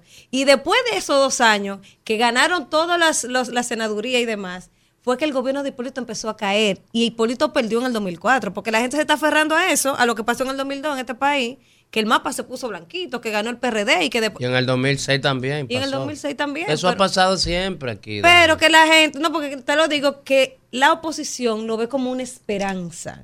Y dice, no, porque en el 2002 ellos ganaron todo y nosotros le ganamos en el 2004. El escenario es totalmente Ah, no, diferente. no, hay no dos años por el medio. no esto es eso. entre meses. Esto es entre meses que se 90 define. Si no se ponen de acuerdo de aquí al 89 3, días. si no se ponen de acuerdo de aquí al 3 de marzo, que se olviden. Eso, eso está claro. Que eso se olviden, claro. entonces. Eh, pero, señor, ¿y qué pasó ayer en la PI semanal? Ah, yo hablaba ahorita de eso. El ah, presidente, el presidente ahí no, felicitó. El día que yo entre, ahí va a pasar peor que el que se trayó la camioneta. No, ahí están invitados ah, el equipo entero del rumbo a la mañana. El día ¿Ah, que yo entre, sí, Palacio. Claro. Invitaron a todos. A todos. Elvin fue y nos representó. Yo entraré a despedirlo. El presidente Abinader habló ahí al inicio, felicitó al pueblo felicitó a la mm, Junta, no felicitó a los partidos. ¿A cuál pueblo? A los que le vendieron la cédula y le, viabilizaron. A los que votaron ustedes y ahora ya no quieren votar. Es verdad. Él dijo que eso, y él cuando ese fue su intro, y él dijo, eso era lo que yo iba a decir ayer. Lo dijo. Eso era lo que yo iba a decir ayer. Hay que él. estado de necesidad había para decirlo ayer, que hablaba hoy. El momentum, como dijo Elías. Sí. Eh, El dice aquí, en las municipales, el partido de oposición que quede en primer lugar o en segundo, en caso de que el PRM ocupe el primer lugar, entonces el partido que quede. En tercero apoyará al segundo. En las municipales. Pero hermano, y dice el partido. Si ustedes Dice el partido. Lionel debe de renunciar hoy y oh, apoyar oh, pero a usted vaya a mandar partido pero, ajeno. No, porque ese fue el acuerdo y los acuerdos son para cumplir. Pero si ustedes cometieron, si ustedes cometieron plagio en su programa de gobierno, imagínense tú que no harán con una nota de prensa que ponga a circular la prensa. Bueno, eso Dime, fue lo que ustedes dijeron. ¿Qué no van a hacer ustedes? ¿Qué esperanza más honda? Tengan palabra. Tú sabes que la gente. Tú sabes que la gente eh, lo que tú estás haciendo también está haciendo un buen papel. Porque mira cómo tú estás abogando por Abel. Exactamente. En contra al, más no, no, yo soy abogado. Porque él se está yendo Los contratos son para cumplirse. Déjame explicarte. Eso es una manipulación tuya. ¿Ah, sí? Sí, déjame decirte. Ok, vamos a decir. ¿Cuál es su partido? Y este ellos serán. ¿Cuál es su partido? Porque usted está más dolido que que está abiertamente. Usted dice que del pueblo. Oye, todo porque yo no me he ido a gozar. Porque no, usted está triste, mire el rostro. ¿Cómo a triste? Oye, Alfredo no tiene problema, Alfredo tiene su arroz, su arroz no, caro, pero, pero lo tiene. Ser procurador general de la República. No, no quiere ser procurador para nada. Yo el... quería ser procurador, yo quería seguir siendo Alfredo de la Cruz, lo sigo siendo. Déjame decirte algo, no me entretenga. Mira, yo no voy a discutir tu verdad, la tuya. Yo no la voy a discutir, porque tú lo haces en un ánimo de manipulación. Mm. Aquí todo el mundo sabe que la Alianza Rescate RD hizo un acuerdo, primero municipal y luego se ha extendido a lo congresual. Y dentro de ese mismo acuerdo, en sus rúbricas, acordaron todo el liderazgo de la Alianza Rescate RD, liderada por el PLD, por el PRD y la Fuerza del Pueblo, que en la en las elecciones presidenciales. En la primera vuelta si electoral. Si hay una segunda vuelta. Si hay una segunda vuelta. Oiga, no se mete en pleito pero, de partido ajeno. Enfóquense en su triunfo. No de eso. Hay una segunda vuelta. El que quede en tercero apoya al que quedó en segundo. Porque el que quede en tercero, si quiere, se puede aliar hasta el, PR, hasta el PRM. Claro. Si no hay acuerdo, no. Ese fue el acuerdo. Ahora, que tú quieras manipular eso, ese es tu problema. Ah, bueno, diga sobre el periódico hoy. No importa. La noticia. Eso es lo que tú, yo te, yo Vaya te la fuente inicial. Hey, ahí. Vaya la fuente Lenin, primero de junio de 2023. No Vaya la fuente. Municipal. A mí me resulta no con mucha suspicacia que tú estés defendiendo a Abel y quieras hacer un hincapié, un énfasis. Abel, no, el acuerdo. Abel, Abel, ¿eh? si Abel, Abel en su provincia no pudo retener el triunfo. No pero eso es lo que ellos quieren. Pero tú eres PLDista. Porque tú vas más suave con Abel. No Exactamente. Abel. Ustedes van más suave con la, Abel. Danira le dijo ahorita. Oye, tú, tú, en la discusión tú me, tú me quieres atribuir, no, que tú eres peligroso. No, oye, oye, con ustedes va más suave con Abel. Exacto. Con cachú y mayonesa. Ay, Ñe, Ñe. Entra el leito ahí de que la cotica no está. Oye, ¿cómo más suave si sacó casi un millón de votos? Entra el leito ahí que la cotica no está. Danira te dijo, claro, es miedo que le tienen a la greña a la greña del sí, león. Eh, él tiene greña. Es este. miedo, porque ahora tendrán que verse con el león. Es diferente. Tú a ver, no va a aceptar eso. Es muy yo lo que los digo, son para. Yo lo que le digo, Elías, a ustedes del PRM, no se confíen. Esa, que no bueno, tiene, esa blusita verde que usted Es mi color favorito. El verde aquí no es de nadie. Como ah. el azul no es de ustedes, el verde no la es de nadie. Como dice Alfredo con el arcoíris. No, eso, claro, porque ahora se robó la fuerza del pueblo el verde. El que me conoce sabe, no tengo que dar eh, explicación. decir que este país es una mm. chelcha. Sin discusión. Sin eh, discusión que yo leí ayer y, Daniela lo destacó hoy. Este es un país sui generis. Ustedes han ofendido al pueblo, tú y, y, ¿El pueblo? Usted le dijo crápula. ¿Sí? Y él le dijo hoy, pueblo. Oye, ay, que, ay, oye, ay. Todo el que cogió, Atención, pueblo. Sí, que me importa a mí el pueblo. Ah, claro. Yo usted vive saber, de eso, de, yo de, de pueblo, consciente. Yo quiero saber del pueblo consciente, educado, de mm. buen trato, de buenas costumbres, de principios, de valores. Ahora, a ti te interesa esa carápula que coge 500 pesos de la mano tuya para meterse un pase de droga, pendejo. Ey, ey, ¿Eh? ey. Para Pero, comprar un pote de pero, ron. pero Alfredo, y, y- y reducir calidad. eso es de todos los lados. Eso es de todos los lados. Diciendo que no. pues tú le dices No, a él de es con el todo. que estoy discutiendo porque él me acusó a mí A de que yo desprecio a ese tipo de pueblo. A ese tipo de pueblo yo lo desprecio. A esa gurrupela. Oh, Pero ven acá, mire. Ay, pueblo. Este es un pueblo sui generis. Hay un lío en, En la caleta de la romana. Empate el juego. Ah, lo van a echar en un sobre. Entonces, es un artículo. No, no, es un Pero es así, artículo. es así. la ley que Es lo la ley que lo así contempla así. El 163. En un sobre Eh, y el que después- salga. oiga, ya. Después que tú gastaste millones de pesos y que a la suerte ahora. Al azar. Oye, Eso es dos tarjetitas. Delante, delante de los delegados. Bueno, pero esa es la democracia, es lo Oye, mismo. oye, el Igual para ti, para mí, mi amor, tenemos la misma posibilidad y probabilidad. sí, así mismo es. Lo que es igual no es ventaja. Claro. Mira. Los dos nombres en un sobre, en una tómbola y el que salga salió. Ya. un recipiente. Ajá. Lo dice así mismo. Dos sobres, el Lo- que salió, salió. Oye, sacan, sacan, Ah, sacan del recinto. Eso es como cara o cruz. Al secretario de la mesa. Lo sacan del recinto. El presidente, frente a los eh, delegados de los partidos, de los del- delegados de los partidos en el colegio electoral. Entonces, eso está también dentro de los utensilios de, que lleva la Junta, Sí, en dos kit. tarjeticas. Se entran en un recipiente, dice un recipiente, un recipiente, una funda, Sí, un sí, sobre. sí, sí, sí. Oye bien, se mueven y llaman al secretario que venga acá, meta la mano ahí, que el que usted sacó ganó. Mire, Ay, hermano, madre, déjeme. a la déjeme- suerte. Déjeme yo tomarme Mi- eh, 30. Danila lo explicó bien así. En. España, escúchame, Daniela, en España es diferente, ¿verdad. Víctor? ¿Cómo es? Eh, mientras no haya quórum para elegir al presidente, vuelven y se repiten las elecciones. Porque allá es a través del Congreso que se elige, ¿verdad? No, pero eso es, Eso la, ya eso es la, la- Cámara la- de Diputados, pero Sí, se repite pero- dos veces la votación, si no se, se, se tumba la magistratura. y se Déjeme, vuelve a. Alfredo, A elecciones. hacer una aclaración que quizá no debo Ah, hacerla. Otra cosa, hermana, discúlpeme. Capu, no te abaje. ¿Con qué? Le han hecho a, Fi- a Fiordalite Ceballos en Dajabón. Ey, ¿Qué pasó? Oye bien, Contamos los votos ella le ganó por un voto a Santiago Riverón. A Riverón. Oye bien, y ahora, Mm. Ahora se de que hay cuatro. los votos Los- los nulos y nulos. ahora Riverón está arriba Tiene por tres. cuatro. Por- Oiga, hay gente que se ha aventurado a decir que ya ese caso está resuelto. No, ese el caso viene para acá. para No, la eso capital. viene para el tribunal. Y está militarizada la Junta bien, Dajabón por las tensiones. Sí, había más militares y dirigentes del PRM en los centros. Anda, Que la frontera, que la frontera, mío, precisamente. hay que al Eso no se ha pueblo, determinado El pueblo todavía. que No, cuidar. que Ay, hay no, gente, no, hay no. gente que lo está dando por Hay, ganador. hay casos todavía no. inéditos ahí. Está el de, ganamos, el de guerra ganamos. también. No Ah, eso, que por un ganamos. Eso no voto. fortalece el espacio. Está el caso de Cabrera. Ni la- democracia, no. Ya, en términos. Eh, No, eh, eh, no. Perdón, la pregunta mía a usted. En términos institucional, No que en este caso es la Junta Central Electoral, ya está resuelto. ¿Quién decide el que Pero gana? está bien, el pueblo. ¿Quién pero- decide Mi el amor, que pero gana? viene para- no, viene- ¿Quién lo en- decide? En la, en la junta local. Ya se decidió. ya. No, Él está arriba con cuatro votos. pero no se viene para acá, para capital. Bueno, pero eso es otra cosa. Ah, pero la- que a viene discutir. para acá porque se va a discutir. Ya, ya dijo que le lleva cuatro votos. Usted lo acaba de decir. Antonio, yo quiero decir. ¿Cuándo usted se va para España? Usted dijo que se iba ayer. Mi último día, Yo lo me- estoy yo diciendo. me voy, yo me voy 16 hoy, de yo me- agosto. No, yo me 16 voy de hoy. agosto no, el próximo viernes. Yo no aguanto esto aquí. Yo no me Alfredo se va conmigo hoy. Mire, Alfredo. Para que esta gurrupela que me han mandado para acá esté acabando con mi esfuerzo, mi formación de años eh, académicamente. O no vale la pena. Discutiendo con un pasajero. No, eh, no, con esta, Pasajero no, esta de chofer. politiquería que este hombre ha venido aquí a traer.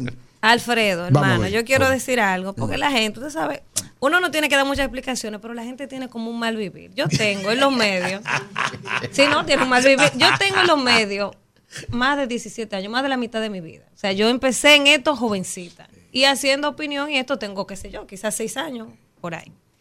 Yo trato de no ser política, no me interesa de manera directa la política. Yo soy como periodista, que fue la profesión que estudié porque me gusta, porque siento que es la forma en la que uno puede transformar la sociedad, por lo menos en mi caso, que no me gusta la política, a pesar de que vengo de una familia de políticos, porque mi papá es político, pero no me ¿De gusta la política. Esa no- ese no es el tema. El caso es... Y, y- y tiene que Los hijos siguen a los padres. No, yo no dentro de los géneros de la comunicación, tú has dado un giro a la opinión. A la opinión, claro. ¿Entiendes? Yo, em- yo empecé en radio, luego fui a televisión. Y ahora en esta eh, y ahora estoy en esta etapa de radio y, y YouTube. Entonces, yo siempre he tratado de ser coherente con mis posturas, de ser crítica con lo que veo mal. Cuando, hace cuatro años a mí me tildaban de PRMista porque yo estaba atacando al PLD y lo que hacían con la, con la pandemia y la compra. Marchaste verde. Yo marché verde. Entonces ahora, porque yo critico lo que está mal, me dicen que yo soy de la Fuerza del Pueblo o del PLD. Pero eso lo dice el que no conoce mi trayectoria. Yo no tengo que ser ningún... Mi partido son mis hijos. Y mi país por el que yo creo, empresa. oye, mi empresa, porque yo soy empresaria, yo tengo negocio, eso es lo- a eso es que yo me dedico, yo no vivo de la política. Y a mí me interesa que este país eche para adelante por mis hijos, que es el país que quiero dejarle. Sea, ese es mi compromiso social. Exacto. Por eso yo me levanto todos los días aquí a criticar lo que está mal. Y si se lo critico hoy al PRM, mañana se lo critico al PLD y se lo critiqué al PLD antes y mañana se lo critico a la fuerza. Lo voy a hacer siempre porque pica mi tres. compromiso es con mi país porque quiero dejarle algo a mis hijos. A mí no me interesa. Yo no vivo de la, La- política. Tengo negocio, soy empresaria. O sea, entiendan eso. A los fanáticos políticos que viven atacando con su Mm. mal vivir, no me interesa la política.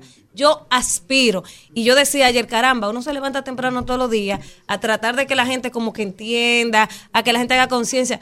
Y no vale la pena, porque al final el esfuerzo que uno hace se vende por 300 pesos. Así es, así O sea, es. yo, yo terminé decepcionada. Yo Usted ya- entendía que debían votar en contra del gobierno. yo no entendía eso, mi amor. Yo Pero no sé. no yo, yo lo que vi fue cuando yo hice mi recorrido por los centros, yo vi la manera asquerosa como se estaba manejando ahí el dinero. Y eso a mí me dio un Todos choque los demasiado. partidos lo mi amor, No, todo. no, no, no, no, así todo. no. Cuando yo hablé, oye, cuando yo hablé No, del no. tema de compra de votos, yo hablé de todo. De yo no dije del de oficialismo, no se dé por aludido. Ese porque es el usted pa- sistema. Parece que usted Danira. sabe. Ah, Y, lo- y los- bueno. y los ciudadanos que te dicen yo no voy a votar y no me mi el cuarto. sistema, pero yo como periodista, por mi compromiso social, aspiro al que el sistema, a que el sistema ah, cambie. sí, o sea, sí, eso es lo que yo quiero, que el sistema cambie. Y por eso yo me levanto todos los días. aspiramos Pero uno siente a veces que está perdiendo el tiempo con este bendito pueblo lo que está en Teteo y Juca. ¿Usted cree que Alfredo tiene algún partido político? Mira, en estos que- días me encontré con, con Aníbal de Castro Ah, no. la semana pasada. ¿Tú sabes quién es Aníbal de Castro? Sí. Pero tú sabes quién es Aníbal de Castro. Ah, su, su pedigrí no lo conozco. Eso que mira, Aníbal de Castro tiene que ser una de las plumas más exquisitas y de los profesionales El diario libre. mejor formado. En el diario libre. Déjame contar, déjame, déjame- tú me Ve, para que sepa que yo sé. Sí, en- oye bien, pero no del diario libre, porque él ha sido ejecutivo de medios, de varios medios. ¿Entiendes? Pero oye, aparte de su, de su producción literaria y de, y de su paso por la diplomacia dominicana, entre ellas las principales embajadas dominicanas del mundo, como la embajada de los Estados Unidos, y me parece que la embajada del Reino Unido también. Ha estado Aníbal de Castro. No, el Reino Unido no. Estados Unidos, Bruselas, eh, eh, concurrente con la Unión Europea y en España. Bueno, mira, y- y- un- y- y cat- yo- un- perdón, Sí, un sí. diplomático de estilo. No, hermano, un- un profesional fuera de No, no, serie. o sea, Aníbal y, no solo, y no solo su ejercicio, señores, sino el equipazo que siempre ha tenido Sí. alrededor. Señor, es un embajador. No, hermano, mira, yo, sé- yo, le- yo categoría. lo vi la semana pasada y le profesé mi admiración al profesional. Te lo estoy diciendo porque tú vuelves y me preguntas a mí y me quieres atribuir una organización política. Oye bien, no es un pecado los partidos, sino sus actores en su comportamiento que han degradado la tarea política de este país y han degradado la imagen pública de los instrumentos de la democracia, que son los partidos políticos, y que hay que fortalecerlos. Y yo te menciono, Aníbal de Castro, a raíz de tu, de tu, de tu pregunta recurrente e incisiva ante mí otra vez.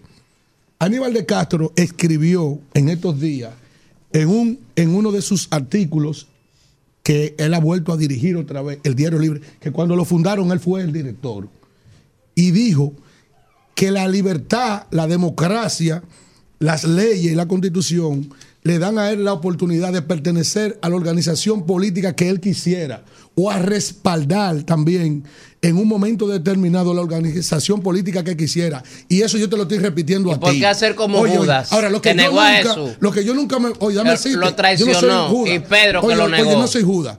Pero como Pero hombre... usted, usted acaba de decir que pertenece a un partido. ¿Por qué lo yo niega? le he dicho que pertenezco a un partido. Aníbal de Castro tiene derecho, usted también. Yo tengo, no, No, tampoco. él no, él él, no. Lo, él, lo, él lo dijo, ¿tú sabes por qué? Lo dijo a raíz de su comentario en, en contra del holgorio de la FITUR.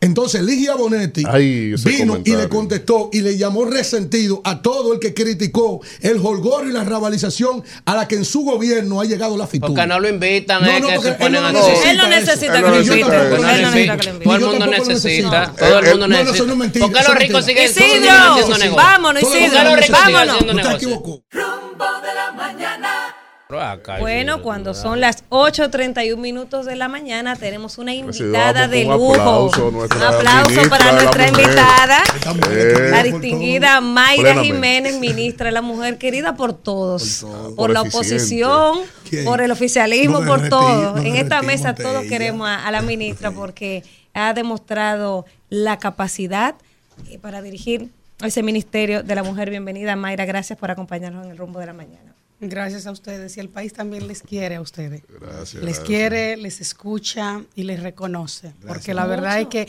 en esta mesa se debate y se debate bien. Bueno, Y, no- y Así quiero decir algo. Esta mujer, esta mujer que tanto admiramos aquí, esa mujer dijo, y la gente no lo sabe, porque eso se, ella lo expresó antes de venir al aire. Le dijo Elías, la sociedad necesita los distintos colores en la expresión, el contrapeso. Porque Elías estaba sugiriendo a varias personas que él entendía que tenían que retirarse. Entonces, pe- pero ella, cargada de ecuanimidad, De ¿verdad? De sensatez. madurez y de sensatez, ella le dijo a Elías, Elías, Alfredo de la Cruz se necesita en el lado izquierda del avión. Eh, Víctor, Víctor Villanueva se necesita en el lado Claro, izquierda del avión. Equilibrar. Mucho que hablar con la ministra, con Mayra Jiménez, quien también es una dirigente política activa. Y antes de hablar de lo que corresponde al Ministerio de la Mujer, hay que hablar del pasado proceso municipal y el abuso. rol que usted jugó. ¿Cuál fue la provincia que le tocó? ¿Cómo le fue? ¿Cuáles fueron los resultados de ese trabajo que usd hizo en esa, Su en esa lectura provincia? Y, y su lectura de los resultados, de todo el proceso. Proceso. Eh, mira, Daniel, yo estoy participando en procesos electorales desde antes de que tuviera edad para votar. Y he siempre tratado de contribuir a algo ustedes decían, y yo le venía escuchando en el camino, ¿no? Y es la importancia que son estos procesos, por un lado, para la democracia, y lo importante también que es que cada vez más las ciudadanas, los ciudadanos, nos empoderemos de que ese día tenemos poder para decidir. Y el domingo la gente decidió por dónde quiere que siga este camino. La gente de alguna manera expresó que quiere que el cambio siga. Y yo estoy muy contenta con eso porque yo he trabajado para eso. Eh, me tocó la provincia de San Pedro de Macorís, es mi provincia, donde acciono políticamente y la verdad es que nos fue muy bien. Ocho, seis alcaldías y dos distritos municipales existen en la provincia de San Pedro de Macorís y lo ganamos todos. Y por mucho. Y por mucho. Yo quisiera anotar eso. 8 de 8. 8 de 8 y por mucho. Estamos hablando de dos alcaldías que la ganamos por más del 55%. ¿Cuáles fueron esas, ministra? La de San Pedro de Macorís y Guayacanes. Y el resto la ganamos 67, Los llanos. 68. ¿Cuáles son el 60 resto? Los Llanos y San Pedro de Pa- Para Macorís. que la gente 50. sepa eh, cuáles son el resto. Primero, la- las dos que ganaron, las dos, las dos que usted Todas. mencionó primero, menciónele el nombre de, la pro- de, de los municipios para la- edificar a la gente. Nosotros ganamos el municipio de San Pedro de Macorís. La provincia, municipio La- cabecera. El municipio cabecera de la provincia de San Pedro de Macorís con nuestro alcalde actual, Rafa Pecé. Ortiz. Rafa Picé, un muchacho La- que ha hecho la- y la un esfuerzo por una gestión muy, muy centrada en las obras que necesita San Pedro de Macorís.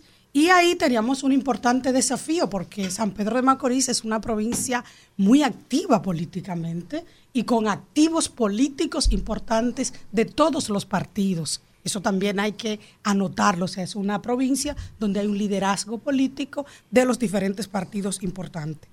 Por lo tanto, eh, haber ganado ese municipio, eh, como lo ganamos, fue sumamente importante porque ahí estaban todos y todas contra nosotros, contra nosotras, y logramos una victoria importante de un 57.83%. El otro municipio que ganamos eh, y que no lo teníamos, era el único que no teníamos en San Pedro de Macorís, es el municipio de Los Llanos. Ahí postulamos a un alcalde, a una persona educadora, muy vinculada a la comunidad y ganamos con el 57.48% ese municipio. El siguiente es Consuelo. Consuelo tiene mucha tradición, mucha tradición de apoyar en el pasado al viejo partido, hoy al Partido Revolucionario Moderno. Yo recuerdo cuando nosotros perdíamos en todo el país, que nos llegó, nos llegó a pasar en el pasado, y ganábamos Consuelo y ganábamos Asua. Y siempre eran como esos dos municipios que nos daban siempre ese aliento. Por lo tanto, es una provincia que se reafirma de este lado con el 61.69%.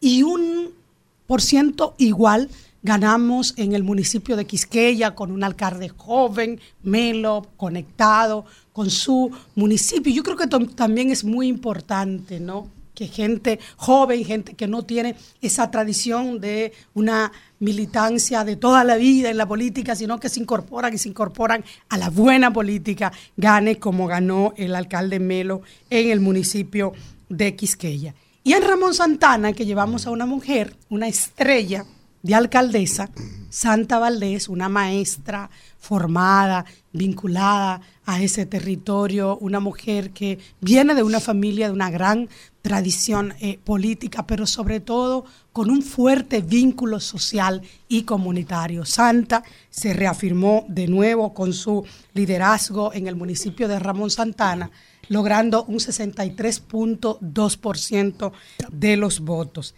Y en el municipio de Guayacanes, ahí tenemos también a Noel Cedeño, un alcalde también que ha trabajado mucho por transformar toda esa zona con reconocimiento de su comunidad. Y yo creo que ese es el mensaje a los políticos. Ahí nosotros teníamos candidatas, candidatos que sabíamos que lo íbamos a ganar. ¿Por qué? Por su impronta, por su trabajo. Eso es lo que toca, hacer bien la tarea. Y alcaldes como Santa, alcalde como Noel Cedeño han hecho la tarea. Él sacó 60.25%.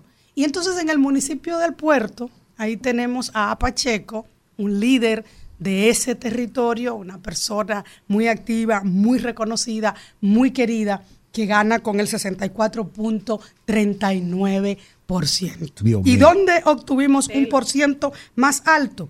En el distrito municipal de Gautier, con Rafael Anglón. Señores, ahí ganamos con el 77.95%. Es decir, que es una provincia que ha tenido la atención que ha tenido la preocupación del presidente Luis Abinader que los alcaldes actuales porque tenemos dos nuevos, en el caso de Quisqueya y en el caso de Los Llanos, los demás eran alcaldes actualmente y han estado muy centrados en establecer un antes y un después en materia de gestión municipal. Y cuando eso ocurre, la gente responde. Entonces quizás ese es el mensaje a los políticos. Trabajemos todos como lo está haciendo el presidente Luis Abinader, como los estamos haciendo desde esta gestión de gobierno, poniendo la gente en el centro de la política pública y los resultados estarán ahí. Yo creo que es importante también no retar no restar mérito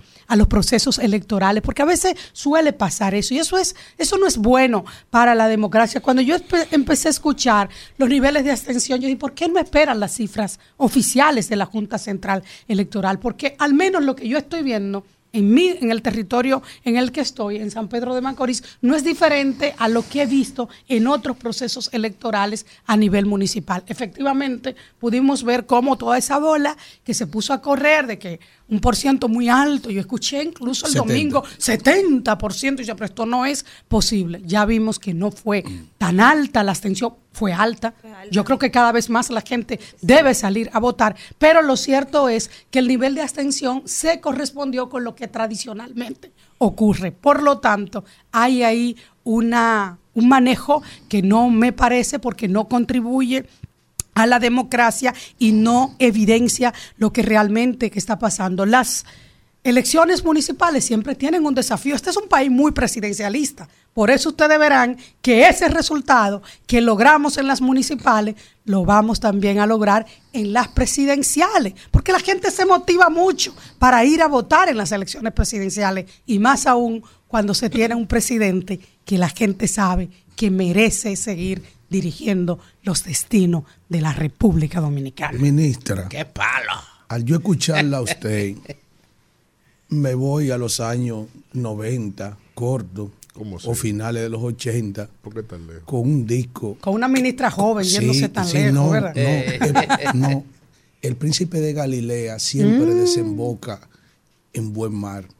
Yo le, le digo eso, escuchándolo a usted, me voy a los años finales de los 80 o principios de los 90 con una canción que popularizó Wilfrido Vargas que decía ¿qué hiciste abusadora?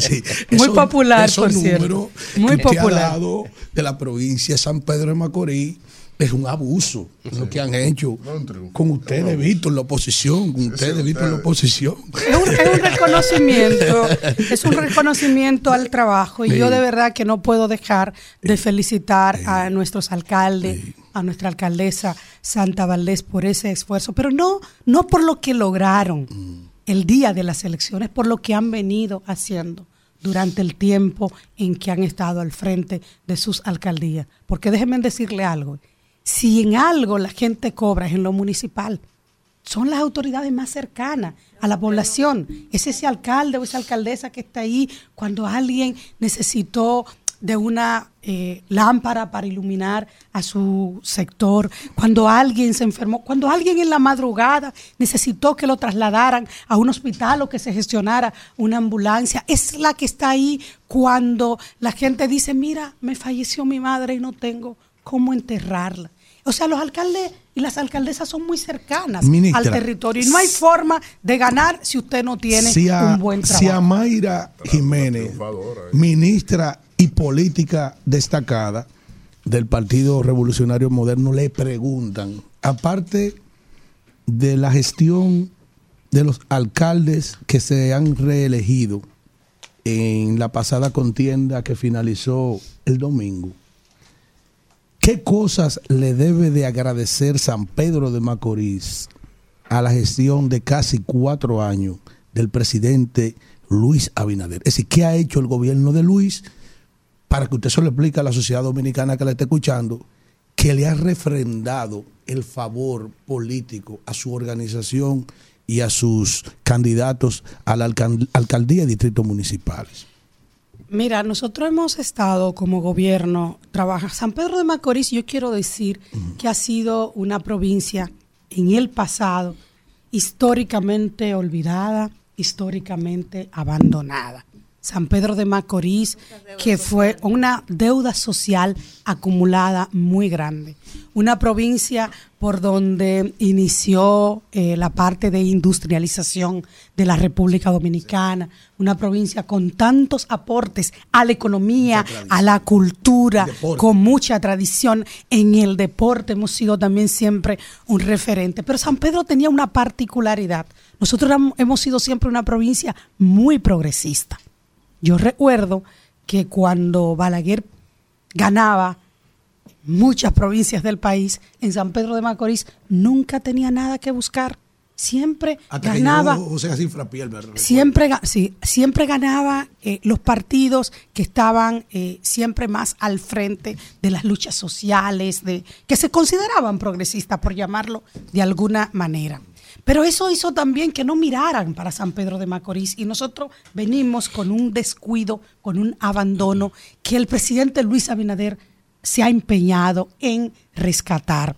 Yo te puedo decir que el presidente ha ido más a San Pedro de Macorís que lo que fueron los gobiernos de los últimos 16 años en sus primeros tres años de gobierno. Y yo le decía a la gente, el presidente no viene a San Pedro para ir a las hermosas playas de Juan Dolio a vacacionar. El presidente cada vez que viene a San Pedro de Macorís viene a impulsar eh, alguna obra que tiene que ver con el desarrollo de nuestra provincia y por lo tanto necesitamos respaldarle y él quiere trabajar de manera unida con unido con los alcaldes, con las alcaldesas. La inversión, por ejemplo, y la preocupación por generar nuevas fuentes de trabajo en San Pedro de Macorís ha sido importante. Ese abandono en los barrios, esas calles sin asfaltar, sin aceras, sin contenes, que daña tanto la salud de la gente por todo el tema ambiental. En el pueblo ha habido una fuerte inversión en San Pedro de Macorís. Nosotros tenemos un hospital referente para la región este, que lo ha sido también referente para el país, el Hospital Regional Doctor Antonio Musa, que tenía casi 16 años de seguir eh, que se venía reparando y que lo encontramos en condiciones muy deplorables. La gente ve el esfuerzo que se ha hecho desde esta gestión para rescatar ese hospital. Llevamos el ITLA a San Pedro de Macorís para darles oportunidades de formación a las jóvenes y a los jóvenes en carreras que son muy importantes. Hemos trabajado fuertemente también con el Infotet en formación técnico profesional. Yo quiero decir desde mi, el ministerio que llevo también los esfuerzos que hemos hecho en San Pedro de Macorís para trabajar con las mujeres, en particular con las mujeres que están en alta vulnerabilidad social, las mujeres que están enfrentando situaciones de violencia de género e intrafamiliar han sido sin precedente, pero también en San Pedro hay un tema que ilusiona mucho a todas las generaciones, inclusive a las que no lo vivieron, que es la posibilidad de la reconstrucción de nuestro puerto y de que puedan llegar de nuevo barcos a San Pedro de Macorís. Y ese esfuerzo que se está haciendo desde esta gestión para esa reconstrucción y para que llegue nueva vez barcos a San Pedro de Macorís, ya eso será próximamente. Despierta y esa ilusión en esa provincia. Lo que estamos haciendo también con el ingenio azucarero que tenemos ahí, el de porvenir, que eso es otra eso es otra cuestión que está vinculado no solamente a las oportunidades que representan los empleos, sino también a la ilusión de un pueblo que quiere verse florecer de nuevo. Y eso es lo que hemos estado haciendo. Y ahí están los resultados electorales diciendo queremos seguir por este camino, que el cambio siga, digo yo, en San Pedro de Macorís, Kimberly, y que siga en todo el país. Ministra, un placer recibirle siempre. Esta vocera no, Abinader. eh, no, debería sacarla más a menudo, tú ves, porque hay otros que no tienen esa condición y hablan más de la cuenta, pero y, y- y no dicen nada. Pero, señora ministra, eh, escuchando la relatoría, obviamente que es un escenario idílico y los resultados, indistintamente a las condiciones como ustedes lo obtu- obtuvieron y lo compraron, eh, eh, hacer el escenario fértil, precisamente para uno creerse muchas cosas a pesar de las vicisitudes sociales, del costo de vida, la inseguridad, la carencia en los servicios públicos, en sentido general, pero ya que es tan espléndido y maravilloso como vivimos en este gobierno, ¿cómo es posible?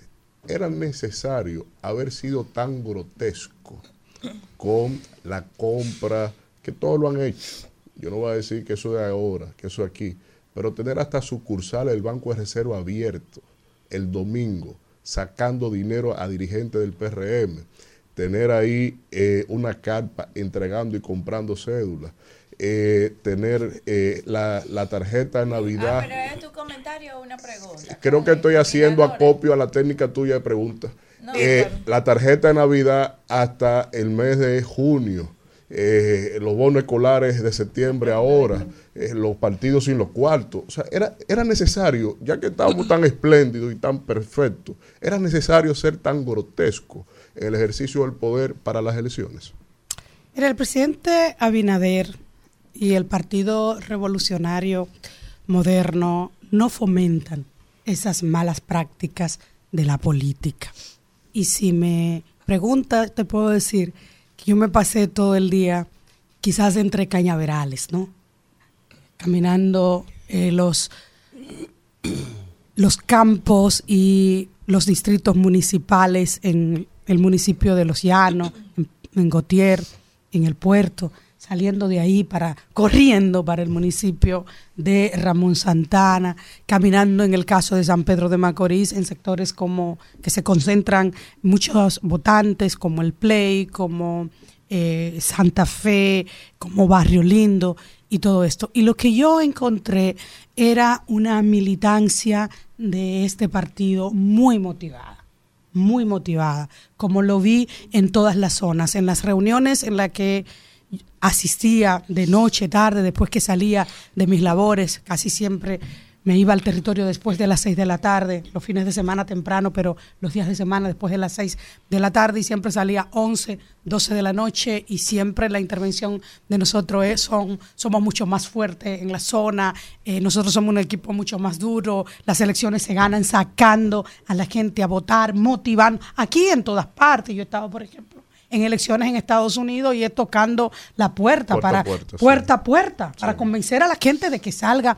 a votar. Ese es el gran desafío. ¿Quiénes ganan elecciones? Ganan elecciones quienes tienen más capacidad de sacar a su militancia a votar. Si a eso tú le abonas una gestión de gobierno como esta, sin precedentes en el país, hace entonces que haya una motivación adicional y que mucha gente que no necesita que lo motivan salgan a votar. Y eso es lo que yo he visto en San Pedro de Macorís. Puedo decirte que nuestra democracia tiene desafíos tiene desafíos. Tiene desafíos en el sentido de asegurar que se postulen las mejores y los mejores en el territorio, que no crean mucha gente que es muy buena y que puede aportar muchísimo al país, que la política hay que dejárselo solo a una parte de la población, sino todo lo contrario, que tenemos todas y todos que militar. Yo te puedo decir que ver el entusiasmo que había en Santo Domingo con nuestra alcaldesa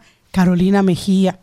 Yo puedo decirte que lo que vi con Santa, estoy hablando de la que he estado más cercana en todo este proceso, Santa Valdés, ver como una joven, una mujer joven todavía, como Betty Jerónimo, gana un municipio tan importante como Santo Domingo Norte, es una motivación hacía el comentario de un alcalde joven, muy joven, como el alcalde de eh, Ramón Santana, vi que, en- para hablar también de, lo, de los éxitos de los otros, vi que en San Juan ganó un alcalde joven también. Creo que todas estas cosas son importantes. Me parece que hay que trabajar mucho con la conciencia ciudadana de que la gente entienda lo importante que es para la democracia y para que podamos vivir mejor, empoderarnos y participar. Yo he sido una militante por esa participación de la gente. Le digo, si usted vive en el barrio, organícese en la Junta de Vecinos. Si usted es periodista, fortalezca el colegio de periodistas. Si usted es un trabajador de la prensa, vaya al Sindicato Nacional de Trabajadores de la Prensa, los médicos, al colegio médico, los profesores. Yo he sido una luchadora y he estado siempre ahí aliada a la Asociación Dominicana de Profesores, acompañándole en muchos procesos también en los que ellos han participado para transformar y dignificar la carrera docente. O sea, necesitamos una sociedad cada vez más empoderada, pero sobre todo necesitamos presidente, necesitamos gobierno como Luis Abinader. Este país tenemos que sacarlo del subdesarrollo y es esa visión que él tiene con la cual lo vamos a lograr. Y por supuesto, sigan apoyando al partido del presente y el futuro de la República Dominicana, al Partido Revolucionario Moderno, el de Kimberly, ¿no? futura diputada. Excelente respuesta. La única que vamos a dejar pasar ahí. Ministra, eh, felicitarla por esa labor que está haciendo. Las casas de acogida, la verdad que han sido una opción para todas las mujeres que son maltratadas y que no tienen los medios, los recursos para poder tener un hogar en medio de esa situación tan difícil. La verdad es que eso ha sido un antes y un después, el paso suyo por ese ministerio. Lo otro es la participación de la mujer en, en este proceso. Usted dio un adelanto, pero me gustaría saber, porque lo que hacemos política, sobre todo la política municipal, que es una política muy machista, donde se pone mucho de manifiesto incluso la violencia económica contra las mujeres. ¿Cómo usted vio, cómo observó la participación de la mujer en este proceso a nivel municipal? No solamente en las alcaldías, sino también las regidurías. ¿Pudieron las que se postularon lograr la mayoría o tuvimos números más bajos que en el proceso anterior? Ayer el equipo técnico del Ministerio de la Mujer estaba haciendo el análisis eh, político de lo que ha ocurrido en términos de la participación de las mujeres. Yo quiero primero destacar una amplia participación de las mujeres para ir a ejercer el derecho al sufragio. No sé si ustedes lo notaron en los centros electorales, pero las mujeres eran la mayoría en la fila para ir, no, y en el- ir a votar. y en- y Y, en el las dirigentes. Y en el padrón. Pero, pero para ir a votar, sí, somos más, de- la mayoría en el padrón, pero para ir a votar se notaba esa presencia mayoritaria de mujeres y mujeres tranquilas en las filas. Yo veía mucho bulto de hombres hablando entre ellos, pero las mujeres tranquilas y temprano ahí para ir a votar. Y decir con esto entonces que las mujeres hemos sido clave para ese éxito electoral eh, que se obtuvo el pasado domingo. Y creo que los partidos tienen que cada vez más ver esto, visibilizar esto, entender la importancia que tenemos las mujeres para ganar elecciones. Me parece que eso es un elemento fundamental. Yo le pedí anoche a, a Carolina, nuestra jefa de despacho, Caro, pásame los datos, y me decía, hay una proyección hacia eh, que vamos a bajar en términos de las alcaldías. Hay una proyección porque hasta ahora, ahora tenemos el 12.5% de mujeres alcaldesas en todo el país y lo que estamos mirando con relación a las alcaldías que todavía que se han perdido eh, en estas elecciones, pareciera que vamos a quedar en un promedio de un 9%. No tengo todavía el dato de las regidoras eh, eh, con relación a los regidores, pero ahí también estamos observando. Yo pienso que a partir de esta tarde tenemos los datos concretos. Es que hay municipios donde todavía, anoche no se, tenía la información precisa de cuántas regidoras, cuántos regidores pasaron. Eh, creo que esto es un desafío enorme.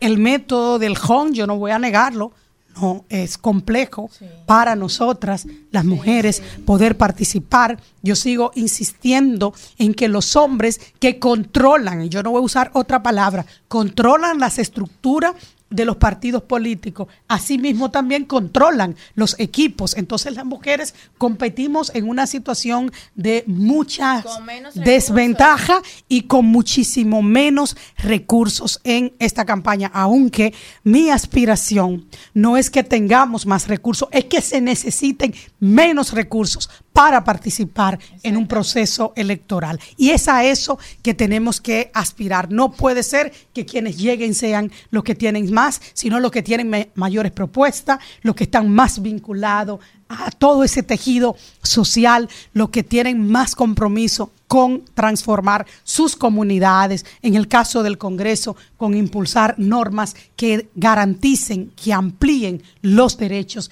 de todas las dominicanas y los dominicanos. Es decir, hay que bajarle un poquito a los recursos. Y este discurso no es para quienes estamos en la política, que somos que estamos angustiados siempre con ese tema. Este discurso es también para la población.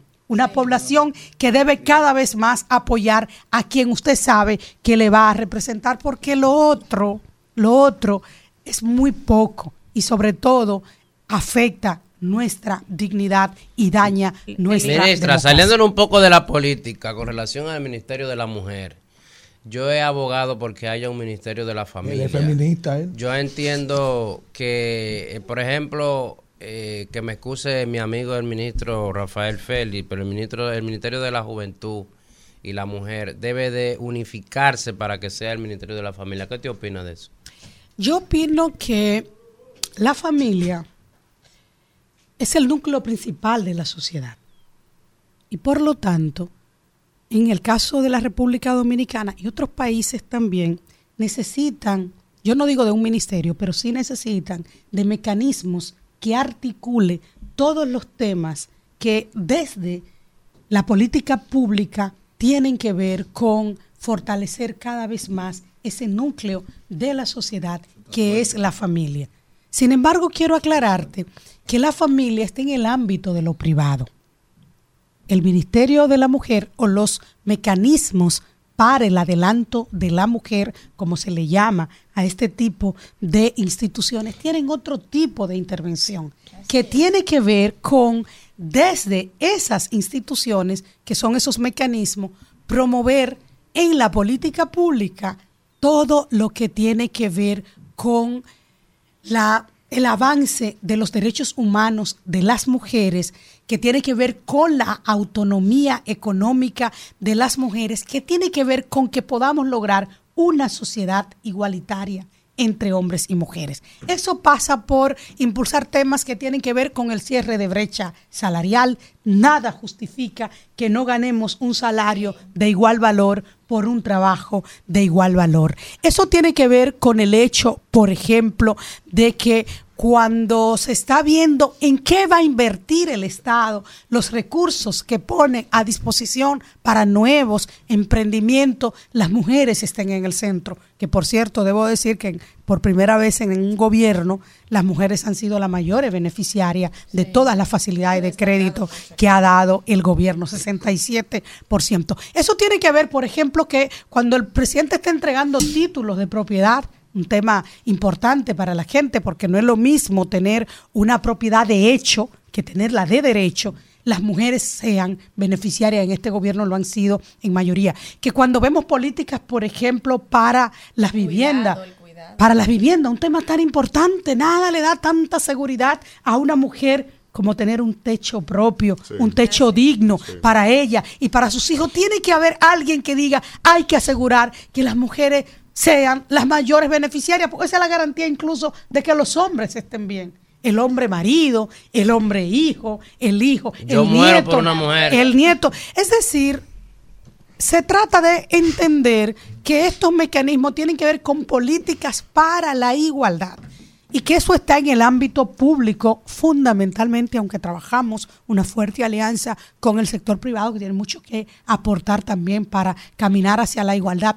No porque le deban un favor a las mujeres, sino porque asegurar oportunidad para las mujeres es un buen negocio. Y las empresas tienen que entenderlo, ese liderazgo de las mujeres en todos los niveles, este impulso que nosotros peleamos para asegurar que cada vez más las mujeres estén en esos puestos de, de- de- de poder, de elección popular. Eso no se hace desde una instancia de la familia, sino desde una entidad pública, pero una no acotación. desmeritar la necesidad de poder contar con ese mecanismo que articule los temas familiares. Creo que se ha perdido mucho que tiempo. son enfoques totalmente diferentes. Enfoques diferentes. Y creo que se ha perdido esa oportunidad por estar planteando cuestiones que no necesariamente proceden en términos de los roles que nos toca Eh, jugar. entonces, escúchame. eh, discúlpeme, Lía, además de que esas dos instituciones son el resultado de luchas sociales de muchos años. No, estás hablando de la juventud. O sea, por favor, el futuro de este país depende de las Sí, jóvenes, pero, los eh, jóvenes, y necesitan también desde la política pública su institución que promueva y fortalezca sus temas. Lo- mi planteamiento es, porque son medidas eh, positivas, discriminatorias positivas a favor de la mujer para que- y la juventud. Ahora, eh, no hablamos de moral y cívica en las escuelas, no hablamos de los buenos valores, no hablamos de que, como usted acaba de decir, el núcleo de toda buena sociedad es la familia. Y si no eh, agrupamos a la familia y ponemos un juventud allí, una mujer allí, que también debería haber un- uno de hombre, entonces no, estamos haciendo nada. Porque, perdón, pero eso es otra cosa, tú pensar. El, el, el asunto de la familia empieza todo, la buena sociedad por la familia. Y tú hablarme de un joven allí, de una mujer allí y el hombre. No, vamos a hacer la familia. Pero es- y es- que sea un paquete, no una cosa apartada. Pero es transversal, porque acaba de decir algo muy importante. Cuando hablamos de la familia, hay que pensar en la educación. Pero tú no estás planteando unificar el Ministerio de la Mujer con el Ministerio de Educación. Cuando hablamos de la familia, hay que hablar de la salud. A nadie se le ocurre plantear que hay que unificar el Ministerio de la Mujer con el Ministerio de la Salud. Hablar de la familia es hablar de deporte, es hablar de cultura, es hablar de agricultura, porque necesitamos también desde ahí impulsar, eh, alimentar bien a nuestra familia. Es decir, la familia es transversal a todo el Estado. Y tienes temas, tienes temas muy importantes que, repito, necesitan de un mecanismo fuerte del Estado que lo articule y que lo promueva. Me parece que el error está en el enfoque del Ministerio de la Mujer porque dicen,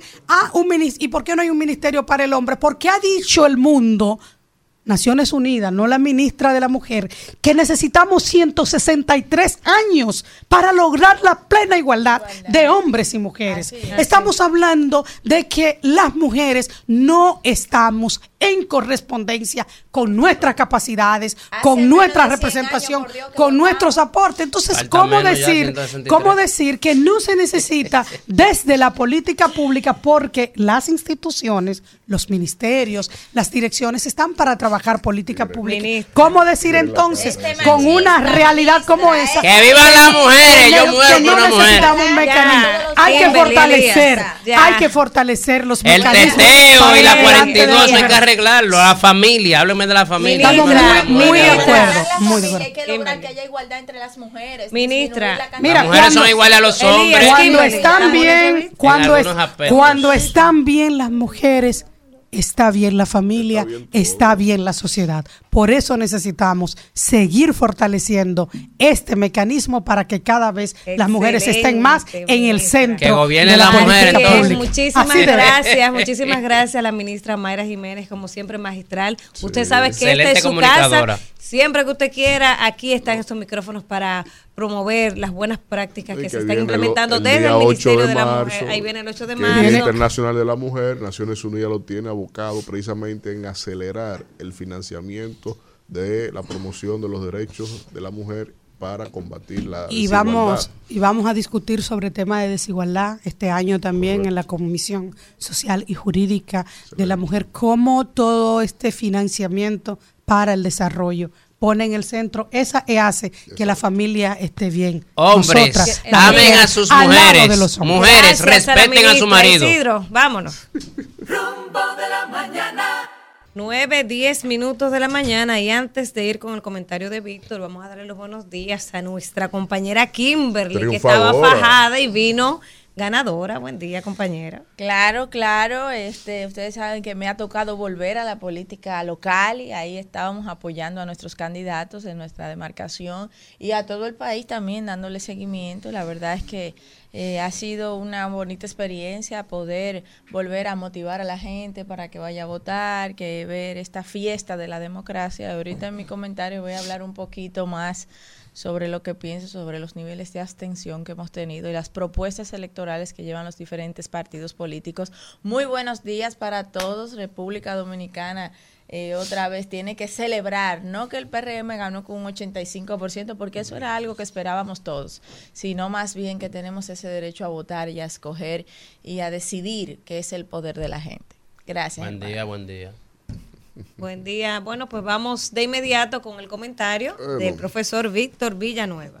Bueno, señores, eh, obvio que el, los- el tema de toda la semana será este triunfo arrollador por parte del Partido Revolucionario Moderno y en la medida en que se van estableciendo algunas cosas, se va aflorando, eh, se va sentando, digamos, eh, esa turbidez que tal vez el propio frenesí del día de las elecciones no te permite ver, no te permite ent- enterarte y hay cosas que uno va viendo y asimilando.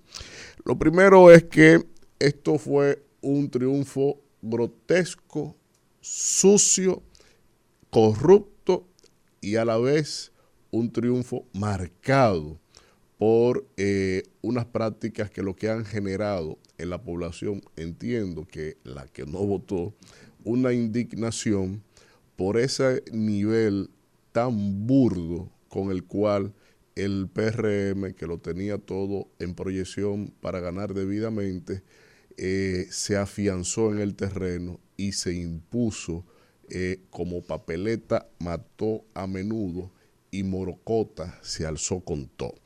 Aquí eh, todo se puso en la práctica, todo se puso en el terreno. No dejaron de lado ningún tipo de las maquinaciones que configuraron desde permear los partidos a lo interno de cada una de las organizaciones, de sonsacar a título de papeleta hasta dirigentes de los partidos de la oposición, sino que también utilizaron subterfugios como el que está señalando y denunciando que no es alguien que se caracteriza esencialmente por eso, como el alcalde de Santo Domingo Norte, eh, el, el amigo Carlos Guzmán. Yo no he hablado con él personalmente, eh, no, eh, por lo tanto, la información que yo voy a revelar aquí es un dato que ni él mismo, en su momento, por prudencia, no lo quiso revelar. Yo solo le pongo a ustedes el ejemplo, porque a veces el afán propagandista del oficialismo hace como que un tema tumbe otro y en los mismos traspiés que se mete el propio gobierno. El, en Villamella, si recuerdan, ese sitio duró, eh, creo que en el mes de septiembre, noviembre del año pasado, prácticamente 11 días sitiado por enfrentamientos entre bandas de narcotráfico disputándose territorio en Villamella. Y curiosamente, la reacción del gobierno fue anunciar que le daba hasta tal día para ellos, después, el día 2 de noviembre, nosotros iremos por allá a poner orden. Es decir, pónganse de acuerdo, ustedes están matando entre ustedes como bandas de narcotráfico, encargándose del microtráfico de la droga en ese municipio. Y a la vez, eh, después de eso, entonces nosotros llegaremos a, será a limpiar. Yo dije que esta es la única medida que se anuncia de esa manera porque cuando hay una, eh, una irrupción al orden público, el Estado tiene que actuar de manera inmediata e implacable, pero no. Se le dio un anuncio una semana para una semana adelante ir de que a, a poner corrección. ¿Por qué acontece eso? Aquí poca gente quiere decir cuál es la vinculación de la fórmula, por decirlo como fórmula, y excluir inclusive a los que encabezaban la boleta, la fórmula ganadora que tiene el PRM en Santo Domingo Norte, que es inminentemente vinculada a estas cuestiones del narcotráfico como lo es en el Cibao y en el Cibao Central. Pero resulta que cuando ustedes recuerdan que hubo un supuesto escalamiento que se entraron a la casa del alcalde Carlos Guzmán, como si fuese poco, y ese ejemplo que se dio de sitiar a toda una provincia por varios días, todo un municipio por varios días, como si eso fuera poco para compararnos a Sinaloa con el contubernio del gobierno, entonces se ve claramente eh, que siguen con la misma práctica cuando se meten en la casa del alcalde y dejan un cuchillo envuelto en un pañal en la cuna de la hija del alcalde de Santo Domingo Norte. Usted están escuchando. Así, hasta con eso, jugaron esta gente para arrasarlo con todo.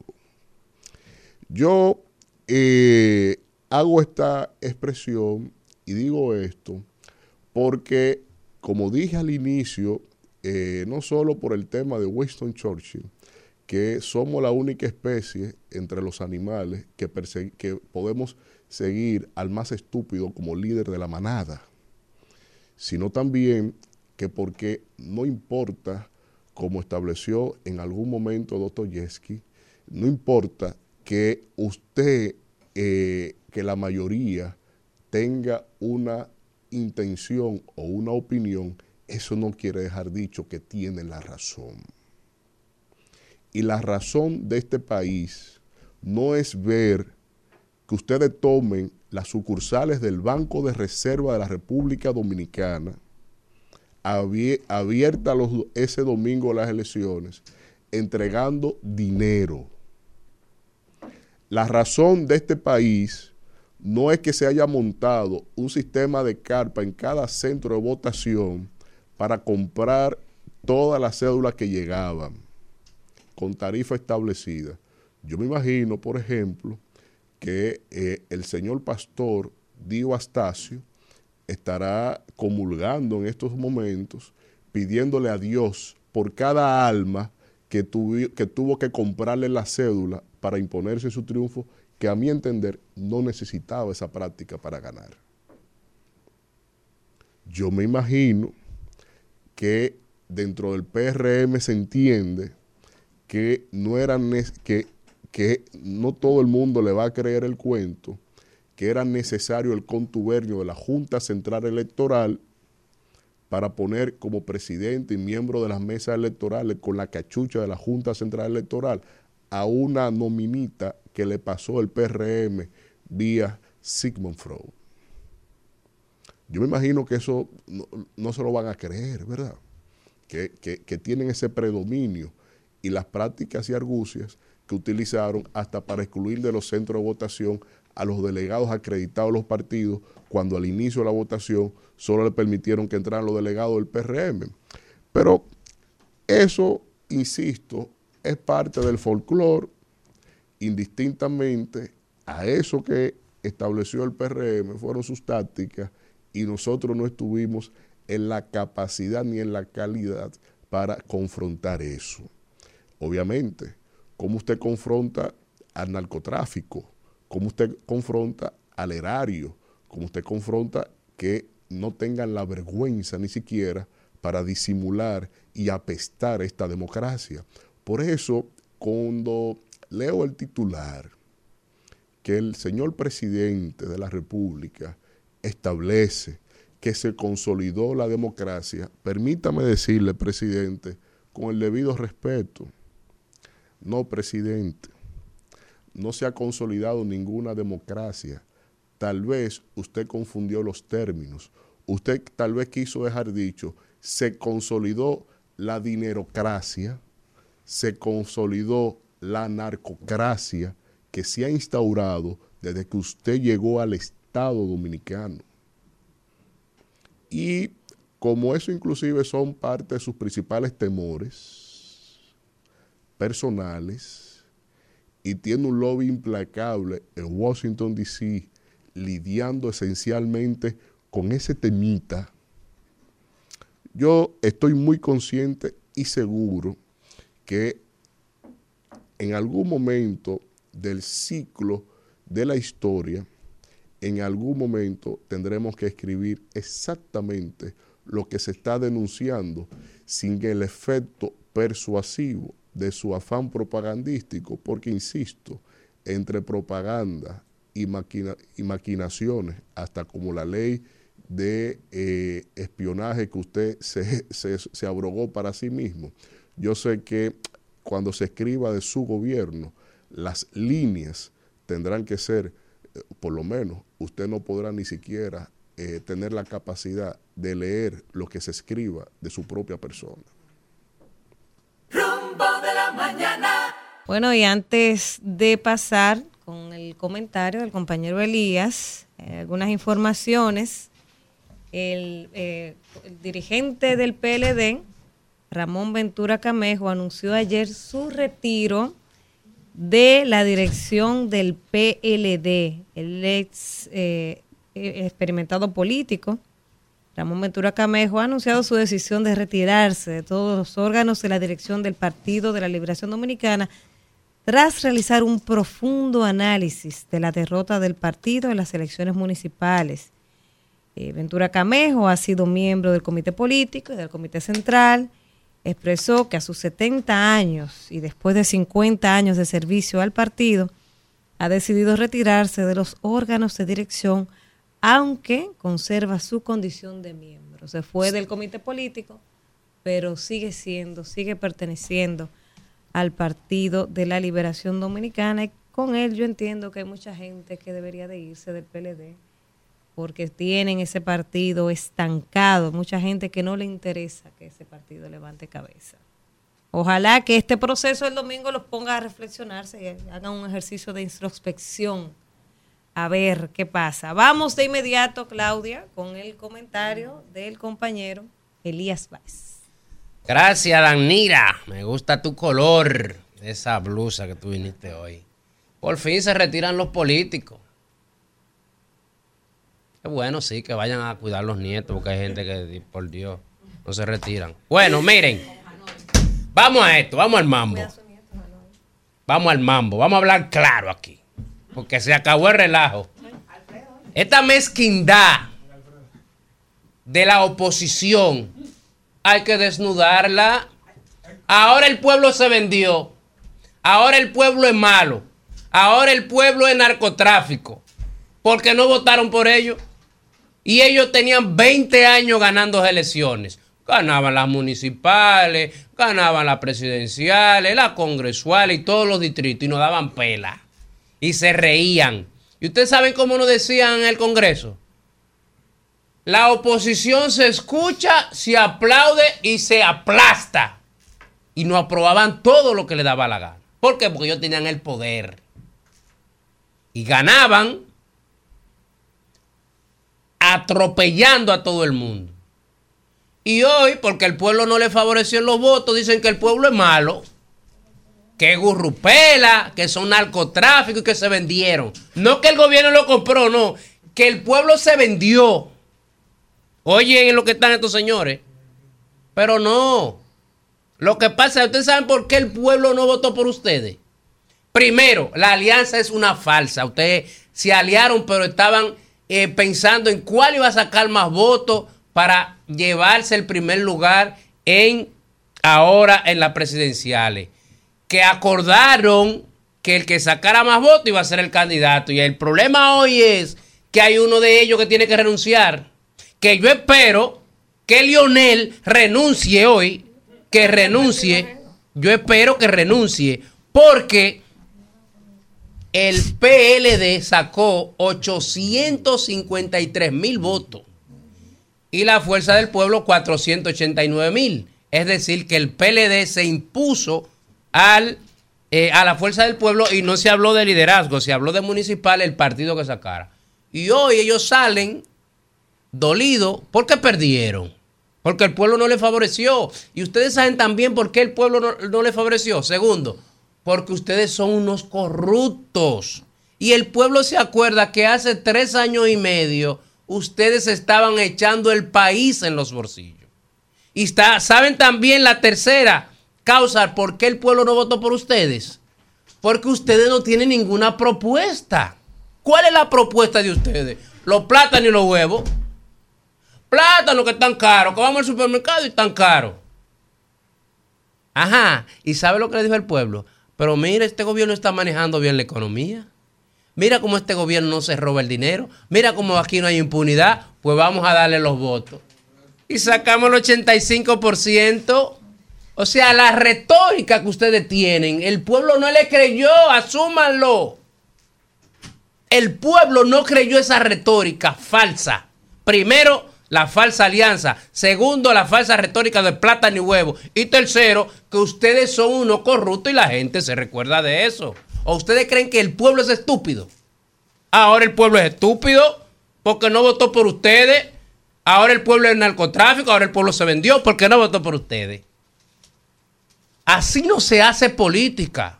Así no podemos hacer política porque la democracia, ah, es muy bueno, vamos a las elecciones. Queremos democracia, ¿verdad? Vamos a las elecciones. Si tú no votas por mí, tú eres malo. Ah, pues qué obligado a votar por ustedes. Ustedes son los santos. Es obligado a votar por ustedes. No, el pueblo es que decide. Y ustedes saben algo, que se critica mucho a Bukele en El Salvador. 85% sacó Bukele en las elecciones. El pueblo decidió. Ah, pues aquí en Santo Domingo, República Dominicana, el pueblo decidió. Y nos dio un 85% en las municipales. Y nos va a dar en primera vuelta el 60% en las presidenciales a Luis Abinader. ¿Por qué? Porque es un gobierno cercano, porque ha hecho la cosa bien, porque el pueblo no le cree a ustedes. ¿Me entienden? Ustedes ni siquiera llevaron a la gente a votar. Y mira que sacaron un millón quinientos mil. Nosotros sacamos un millón ochocientos. Le llevamos trescientos mil votos. Ah, lo de nosotros, nosotros lo compramos. Y el millón quinientos de ustedes. Entre los tres partidos.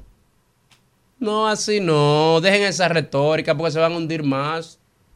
Cada día se van a estar hundiendo, hundiendo, hundiendo. Y eso a mí no me interesa porque los partidos políticos se necesitan para que se mantenga la democracia. No me interesa que ustedes se hundan, pero tienen que darle al pueblo razones para que el pueblo le vote. Y el pueblo no ve razones. El discurso de plátano y huevo, el pueblo no se lo cree. Ah, tú decides, pues el pueblo decidió. Ah, tú decides, el pueblo decidió. Pero que fue el pueblo que decidió. Entonces ya ríndanse, que ustedes perdieron. Y yo espero otra vez que Leonel renuncie y ponga a ver como candidato que ese fue el acuerdo de la alianza. ¿Estamos claros? Ay, ¡Corta, Isidro! ay, ñeñe. Bueno, cuando son las 9.31 minutos de la mañana, vamos a seguir con el comentario. Magistral su De, comentario. sí, magistral, Eh, Elías, diputado. haciendo, jugando su rol. Su ¿verdad? rol, coño. Vamos Gracias, ahora gracias. con el comentario de la próxima diputada, Kimberly Taveras. Muchas gracias, hermana. La verdad es que nosotros ayer no pudimos venir. Ustedes saben que eh, todavía tenemos Valía. esta semana muchos asuntos que resolver porque en las elecciones municipales, como en todos los casos, cuando hay tantas candidaturas plurinominales como el tema de los regidores y tal, siempre se discute en la Junta que por un voto, que por dos votos, que el método de Hon, que arrastran nuestros diferentes regidores. Pero la verdad hay que decir que esta fue una fiesta de la democracia. Este, no hubo una abstención tan grande como se anunció al principio, como siempre he dicho, el amarillismo haciéndole daño a la comunicación y haciéndole daño a la sociedad. Se, se dijo que era de 75%. y- 70. se de sete- y algunos medios dijeron incluso que hasta de un 75, pero, exagerando. pero el, el dato no es erróneo. Lo que pasa es que en función al padrón del eh, total de Pero- 8 millones y para subsanar la percepción le quitaron el millón y tanto de votos de dominicanos en el exterior. Entonces, Pero es per- que no, Víctor, es que siempre ha sido así. Es que los dominicanos en el exterior no votan por no, sus por ejemplo, la- a- la- autoridades los datos locales. estuve Siempre ha sido revisando. así. los Él datos- te está dando, perdóname, el dato erróneo. ¿De dónde viene el dato erróneo? Porque ellos, lo- ellos Pero no es Pero erróneo. lo que te digo es que re- cuando se quiere hacer daño, Sí. porque no me digas no, tú a no mí. fue por daño, que- fue usando el, el número del no, padrón. es que no, es que tú, Ah, es perdón, que que tú, tu si, tú, si tú vas a dar un dato, usted tiene que hacer su trabajo mínimamente y un dato tan Junta. no yo no estoy hablando de la oposición yo dije el amarillismo mediático Fue la Junta que inicialmente la dijo. bueno yo no lo vi en la junta yo lo vi Sí, en los sí, medios sí, que sí. lo resaltaron pero nada De ahí. lo que quiero decir es que igualmente ha habido más de un 50% de abstención 54. Sí. Todavía se está ahí porque faltan todavía algunos cómputos por hacer. Pero lo que quiero decir es que no ha disminuido significativamente la abstención. Al contrario, si vemos en los procesos anteriores que hubo una pandemia y qué tal, y vemos este proceso, vamos a ver que debe ser preocupante la abstención. ¿Sabes por qué? Nosotros que hemos estado ahí de frente con la gente, el trabajo que hacen los partidos políticos, por eso yo digo que aún toda la publicidad positiva de las propuestas nunca va a ser suficiente, que siempre los partidos políticos tienen que permitirle hacerle sus propuestas, hacerle sus propaganda, propaganda positiva, no que llenen las calles con cartelones y papeles y, y le estén dando papelito a la gente, sino que la gente pueda acudir a los lugares donde los candidatos hacen sus propuestas, que puedan tener acceso a ella. Ahora con el tema de las redes sociales, que sirven para poco, por lo menos para eso, que sirvan, que la gente se interese en escuchar las propuestas de los diferentes candidatos y candidatas. ¿Saben por qué? Porque yo que he estado aquí participando en muchas entrevistas, he escuchado muchísima gente brillante venir a hacer participación. He visto el esfuerzo que han hecho los partidos políticos, sobre todo los, los pequeños partidos. Y he visto también la gran cantidad de partidos políticos que hay en este país. Entonces, ¿cuál es la razón de que los dominicanos y dominicanas no vayan a votar? Ah, no, es que los partidos no hacen las propuestas que nosotros esperábamos, pero esas propuestas también son el resultado de un proceso democrático. Esas propuestas que llevan los partidos también son el resultado de lo mismo. Así que yo entiendo que debemos los dominicanos y dominicanas involucrarnos más en los procesos electorales, entender que la participación en los procesos no beneficia a los partidos políticos, sino al pueblo. Cuando usted no va a votar, usted está dándole a otro la oportunidad de que elija por usted. de que gente que quizás no tiene vocación de servicio, que lo único que tiene son recursos para mover una estructura, para llevar a la gente a votar, se cuelen los procesos. Creo que debemos hacer el esfuerzo de integrarnos, de integrarnos socialmente y entender que el voto es el poder que tiene la gente. Por eso mi eslogan mi de campaña es que el poder está en la gente. Y es verdad que cuando la gente se motiva apropiadamente y la gente conoce las propuestas de uno, la gente va a votar y la gente defiende lo suyo. Porque en mi caso yo me siento respaldada por mi comunidad, pero yo tengo más de la mitad de mi vida haciendo política. La gente me conoce a mí hasta caminando, los niños, todo. Pero esos candidatos nuevos que tienen muchas propuestas, a mí me, ha dado pena de verdad ver que en este proceso las mujeres tendremos menos participación en los consejos de regidores, en las alcaldías, en las vocalías, en las direcciones de junta. A pesar de que cuando uno va a una reunión, la mayoría son mujeres y la mayoría de los dirigentes medios y de la base del partido también son mujeres. Y aún seguimos diciendo que para qué la igualdad, que para qué la cuota de la mujer, que para qué la cuota de la juventud. Y la juventud. Es que no hay forma de competir un joven y una mujer que puedan competir con una estructura política patriarcal económica de tantos años. Eso nosotros en este país tenemos que cambiarlo y tenemos que llevar mejores propuestas. Y para que llevemos mejores propuestas electorales necesitamos que la gente se involucre más en los procesos electorales. Cada vez que vienen las elecciones municipales, que yo no estoy de acuerdo que sean en fecha separada de las elecciones nacionales, por muchas razones, porque lo considero un gasto innecesario, y además forzar a todos los candidatos y candidatas a que hagan un esfuerzo económico que no tienen y que luego entonces hipotecan su casa, hipotecan su vehículo, piden un préstamo al banco, hacen lo que fuere, ¿de dónde va a aparecer ese dinero? ¿De dónde va a aparecer ese dinero? Usted sabe lo costoso que es montar un proceso electoral y los partidos no cubren los procesos electorales completos. La mayoría de los procesos los, los financian los diferentes candidatos de los partidos políticos. Entonces le estamos dejando la política solamente a la gente que tiene dinero y no a la gente que tiene vocación de servicio. Y eso, señores, no es culpa solamente de los partidos políticos. También el pueblo tiene que involucrarse y sobre todo la clase media alta, la clase media que opina, porque en, las opiniones sí aparece el 100% del padrón. En las opiniones sí está el 100% del padrón. Usted lo ve ahí, mire, escribiendo en las redes sociales, sin a veces saber de un tema, ni siquiera de lo que están hablando, sin ponerse la realidad de lo demás.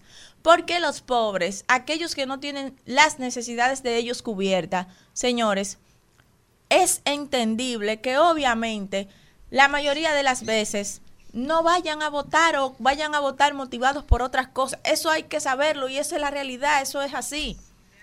Pero ¿dónde están los que sí tienen sus necesidades cubiertas? Los que se la pasan hablando por Twitter, los que se la pasan hablando por redes sociales, los que se encuentran todo mal, los que todo se lo encuentran mal, ¿dónde están los votos de ellos? Yo que hago veo en cada uno de los centros de votación quiénes son los que votan. Sí hay mucha gente que quizás no tenga para comer en su casa y va a hacer una fila para votar por un amigo, por una amiga que aspira, que entiende que puede hacer un buen trabajo. Y es posible entonces que los pobres en este país tengan más conciencia que aquellos que perciben un buen salario y que no van a votar y que yo no voy a votar por eso. Ah, pero si usted no va a votar, usted está permitiendo entonces que pase lo peor. Vaya a votar por los candidatos que usted entienda que tienen una mejor propuesta, pero documentese primero haga un trabajo, intégrese a la sociedad, no esté acostado en su casa nada más opinando por un teléfono sin saber cuál es la realidad que se vive ni siquiera en su comunidad. No entienda que por su bienestar individual está incluido el bienestar colectivo. Usted parte de la colectividad, ningún hombre es una isla.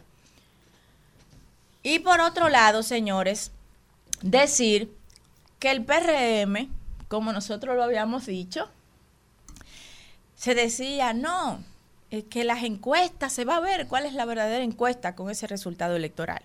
Yo dije ahí sentada en esa silla donde está mi compañero Elías, que nosotros sabemos que la política no es solamente simpatía. hay que tener propuestas. Y aparte de las propuestas, ¿usted sabe qué más hay que tener? Una estructura partidaria. Yo dije que Santo Domingo Norte lo iba a ganar Betty Jerónimo. Y qué bueno que tiene la primera alcaldesa mujer. ¿Por qué? Porque la estructura partidaria del PRM en Santo Domingo Norte es indestructible y está motivada por todas las obras que ha hecho el presidente Luis Abinader allí. Yo dije que en el municipio de Boca Chica se iba a ganar. ¿Por qué? Porque ahí el PRM está fuerte, compactado y por la gran cantidad de veces que ha ido el presidente, que Santo Domingo Este también se iba a ganar, que el Distrito Nacional se iba a ganar arrolladoramente, que en Santiago Julice iba a ganar también y así en otros muchos municipios del país. Nosotros habíamos dicho que el PRM ganaría 112 alcaldías. Con los partidos aliados llegamos a 100 125, 126. Todavía hay algunas que se están debatiendo. El 85% de los territorios. Mucho más de lo que teníamos antes. Y esto, esta es la verdadera encuesta. En las elecciones municipales, que no necesariamente es un reflejo siempre de cómo está la estructura nacional del partido, pero en este caso la estructura del PRM respondió y se replicó lo que pasó en la convención interna del partido. ¿Qué pasó? Que la maquinaria electoral salió a hacer el trabajo. Y a, quizás a los candidatos que le faltaban su par de puntos, el partido se lo aportó. Donde obviamente se llevaron buenas propuestas, porque por más esfuerzos que se hagan, donde hay propuestas que al pueblo no le convence, obviamente pues la oposición llevó mejores candidatos quizás y por eso obtuvo la victoria. Y qué bien, qué bien cada una de las demarcaciones. Vi también menos conflicto electoral, menos violencia electoral, eso es bueno, eso es algo que hay que felicitarlo porque quiere decir que la población está madurando. Así que esta pela de febrero vaticina sin lugar a duda la gran victoria del PRM en mayo y el apoyo que dio, que ha dado el gobierno de Luis Abinader a la municipalidad, lo que no había hecho antes ningún gobierno, generar bienestar donde vive la gente. Esa generación de bienestar donde vive la gente le garantizó al PRM ese 85% y contribuirá rotundamente para la victoria de mayo. Gracias, Isidro.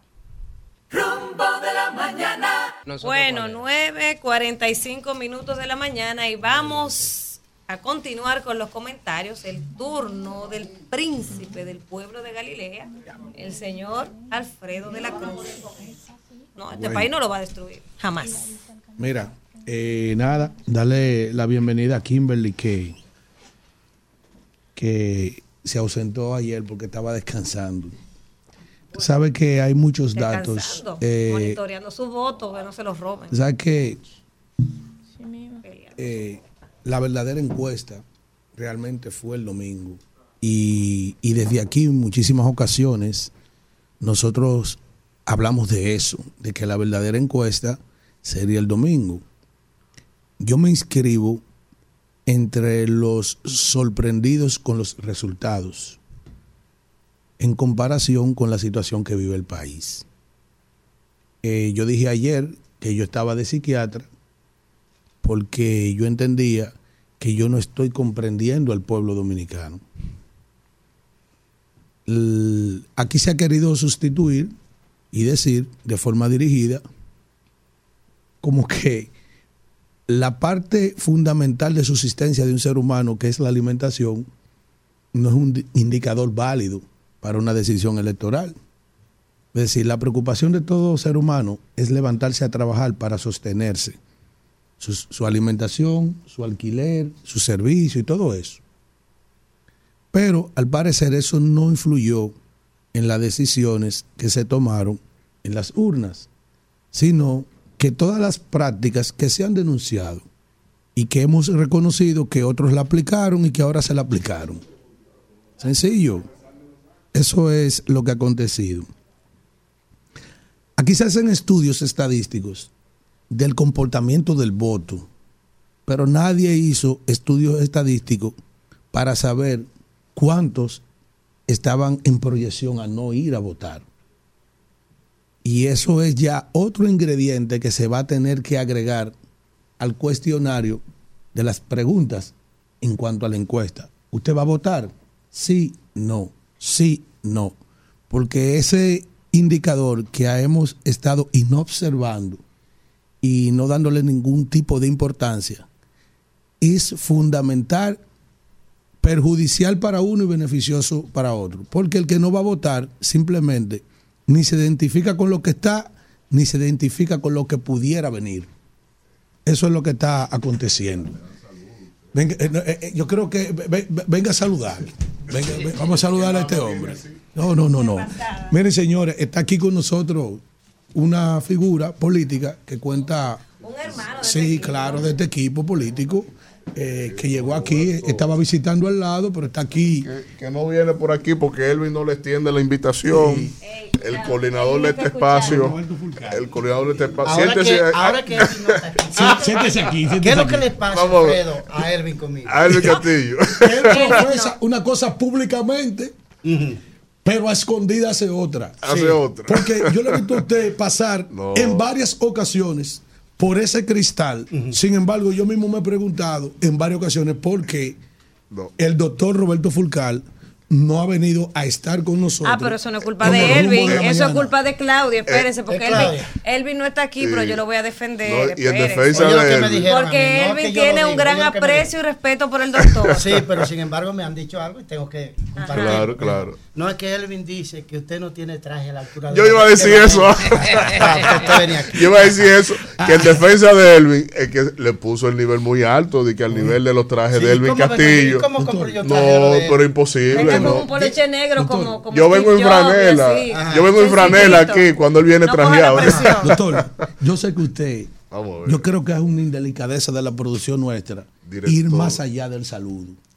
Pero doctor, Gilberto Santa Rosa en una canción dice, si no lo digo ahora, reguero". No, vamos a invitarlo. Pero dilo completo, el Vamos a caballero de invitarlo. la El caballero de eh, la eh, salsa. Israel. Se ve que usted es devoto de él. Totalmente. Oye bien, el caballero de la salsa. Que alguien me diga que alguien me diga cómo se olvida. ¿Cómo se olvida? cómo se arranca para siempre un amor. Una pela como la del domingo. Aguanta, doctor. Alfredo. Espérate, Está espérate, verdad, espérate, eso hermana. hay que hermana, respetarlo. sí, no, es cierto. hay que respetar Hermana, que él estaba en sí, programa al sí, lado. hermana, Vamos sí. a invitarlo para que venga la próxima Hermana, semana. hermana, no lo mire, podemos. él se no. va, él se sentó ya, güey. Pero lo entrevistamos la semana que viene. mucho gusto, Claro, Claudia, claro. mire, ese es Claudia. Claudia es que lo va a No, agendar a no, usted, pero él no- claro. eh, con Se hizo dominicano, nosotros. eh, Gilberto. Sí, sí. Vamos a invitar al doctor para la semana que viene, Doctor, para hablar política de verdad y de Alfredo la quiere desahogarse. Doctor, eh. por Dios. Entiende, Alfredo. Doctor de por Dios, toda regla tiene su excepción, maldita sea. ¿Y qué fue? Aquí estamos aquí con un hombre que esto es la, la noticia va a salir aquí ahora mismo, doctor. Director la regla tiene su excepción, Danira. Llévate de Mi mí. amor, pero no podemos hacer Doctor. eso. Él estaba en el ¿Qué programa le de al espera la oposición después del domingo? Coño, en mayo. Dígame usted ahí. Te lo voy a decir la semana que viene. Rumbo de la mañana. Señores, Bueno, bueno, continuamos con Alfredo de la Cruz. Bien, Adelante, se- príncipe Se produjo una situación sui generis. Porque para la gente que no lo sabe, aquí hay varias emisoras en este mismo edificio. Y a veces entran a saludarnos, a Amigo, halagarnos, amigos. Roberto, un amigo a todos. Y Roberto es un activo político del país y creo que merece toda la consideración. Se va conmigo hoy Pepaña y usted no lo va a sabotear. Usted Manuel Cruz, Sí. ni, ni Luis Soto, ni, Oye. ni, ni, ¿cómo es que Oye. se llama el de defensa? Sí, oye. Ni Díaz Morfa. Oigan Vamos a nombrar a todos. Oigan esto. Oiga, Y lo digo públicamente. Si no me dejan salir del país, es culpa tuya, Oye, ese- Manuel ese- Cruz. Entre el Torito, entre, entre, entre Héctor la Costa del Torito y Manuel Cruz, han regado la versión que a mí me agarraron en el Aeropuerto Internacional de las Américas y me quitaron, y me quitaron el pasaporte para que yo no salga huyendo de que por la derrota que ha, surti- que ha sufrido la oposición el pasado domingo. Yo soy un periodista independiente. Mire, Mire, déjenme seguirle diciendo. Entonces, yo decía ahorita en mi comentario que hay que agregar el indicador ahora en los estudios estadísticos para un asunto de proyección para las próximas elecciones. Eh, la pregunta de que si usted va a votar y preguntarle y también tabular la respuesta de por qué no va a votar. Es muy importante. En el análisis político de los resultados con lo que tiene que ver con la oposición, que fue quien salió derrotada, en marketing nosotros utilizamos un análisis, un diagnóstico eh, que se llama FODA, que es fortaleza, oportunidades, debilidades y amenazas. Todo va a depender. Mira, una de las tareas más difíciles que hay es armonizar las conductas de los seres humanos en su conjunto, en grupo. Por ejemplo, aquí tenemos una cabina con un crisol de pensamiento. Pensamientos de la socialdemocracia, pensamientos liberales, pensamientos progresistas y pensamientos al estilo el príncipe del pueblo de Galilea, que no se sabe si es liberal, si no se sabe si es conservador, si es progresista. ¿eh? O si es sectario. Si es de un partido tampoco. Si es de un partido, no, yo no pertenezco a ninguna organización política. Entonces, ¿qué sucede? Armonizar las cabezas de las organizaciones políticas, las cabezas allá arriba, eso es terrible. Desmontar los egos de los líderes de las organizaciones políticas es terrible también. ¿Tú sabes cuánta gente fue a votar en Santiago, de donde Abel Martínez? Un treinta y tanto por ciento apenas. El municipio que tuvo mayor alta tasa de abstención es Santiago, dentro de los municipios importantes del país, donde supuestamente quien arregla una, una, una, una ciudad arra- arregla un país. Eso es grave lo que usted acaba de decir. Y, y perdió ahí. Oye bien, es decir, la gente de Santiago, la gente de Santiago que tenían la respuesta de una buena gestión municipal, no fueron a votar. No fueron a votar, sencillamente. No agradecen. No, no fueron a votar. Es decir, Ulises es el resultado de el 30% de su votación, de su, de su universo de, de- de- de votación completa. No le estoy restando mérito a que él no, a que él ganó, él ganó dentro del 30%, pero al 70, al casi 70% de la sociedad de Santiago no le interesa ir a votar. Y es un fenómeno social que se está dando que debería preocuparle, preocuparle a las organizaciones políticas, pero la gente no sabe que las organizaciones políticas y algunas personas se alimentan del caos. Porque en el mal revuelto siempre se ha dicho que está la ganancia de los pecadores, hermano. Eso es, eso es un asunto ya pragmático que si se quiere también se ha convertido en un axioma que contrario a un teorema en geometría no necesita una demostración. Ven que estamos en un proceso de ciencia. Estamos en un proceso de ciencia. Entonces, ¿qué sucede? Las fortalezas con las que cuenta la oposición contra un gobierno lleno de dinero, porque ese es su mayor activo, el dinero, no así su obra en términos de realización, que es lo que genera satisfacción a un pueblo. Dinero. Yo no puedo afirmar lo que dice Víctor, no tenemos pruebas, pero tampoco duda, respeto la fuente de mi amigo, que el Banco Reserva estaba abierto, lo que yo sé que habían cajeros automáticos, eh, ¿cómo pudiera decir? Móviles en cada centro de votación, improvisado, no del Reserva, sino del partido de gobierno. Parecían cajeros automáticos, centro de ellos, donde ellos despachaban ahí, eso era cuarto y cuarto. Yo, ah, dicen, ¿tú sabes lo que le están diciendo a, a- a- a quienes critican eso? Ustedes lo que son unos llorones. Es verdad, el PLD se la había aplicado y ahora esa sí es la realidad. Axiológica, se la aplicó ahora. El gobierno se la aplicó, el PRM se la aplicó a los 16 años que se la aplicaron. Aquí todo el mundo está haciendo su diligencia. El PRM por mantenerse y la oposición por mantenerse dividido por- y por joderse. Por joderse. Es decir, no diga que está aspirando, no, no, no, no, no, no. Por joderse.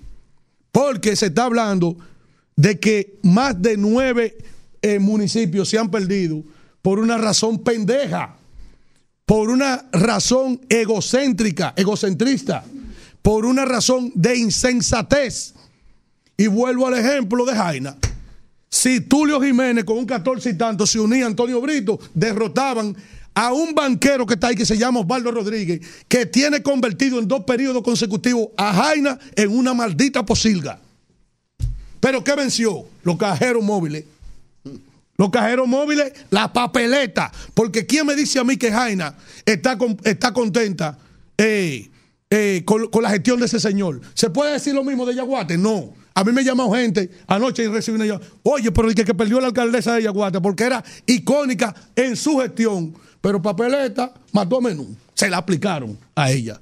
Oye, oye lo que está pasando aquí. Entonces, dentro de la fortaleza que tiene ese partido, es su obra de gobierno, sus estructuras. Pero si están dispersas las estructuras y no se le habla a la gente de la obra de gobierno, eso no va a sentir, ningún impacto. La oportunidad, tienen la oportunidad de recomponerse en estos tres meses. ¿Por qué?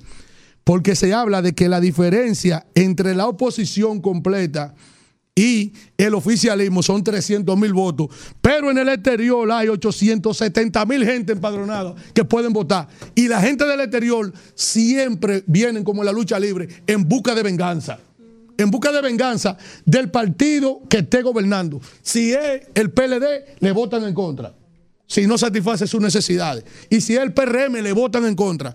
Entonces, ahí en esas 870 mil hay oportunidades para la oposición, pero también para el oficialismo seguirse fortaleciendo también. Porque para los dos que vale. ¿Mm?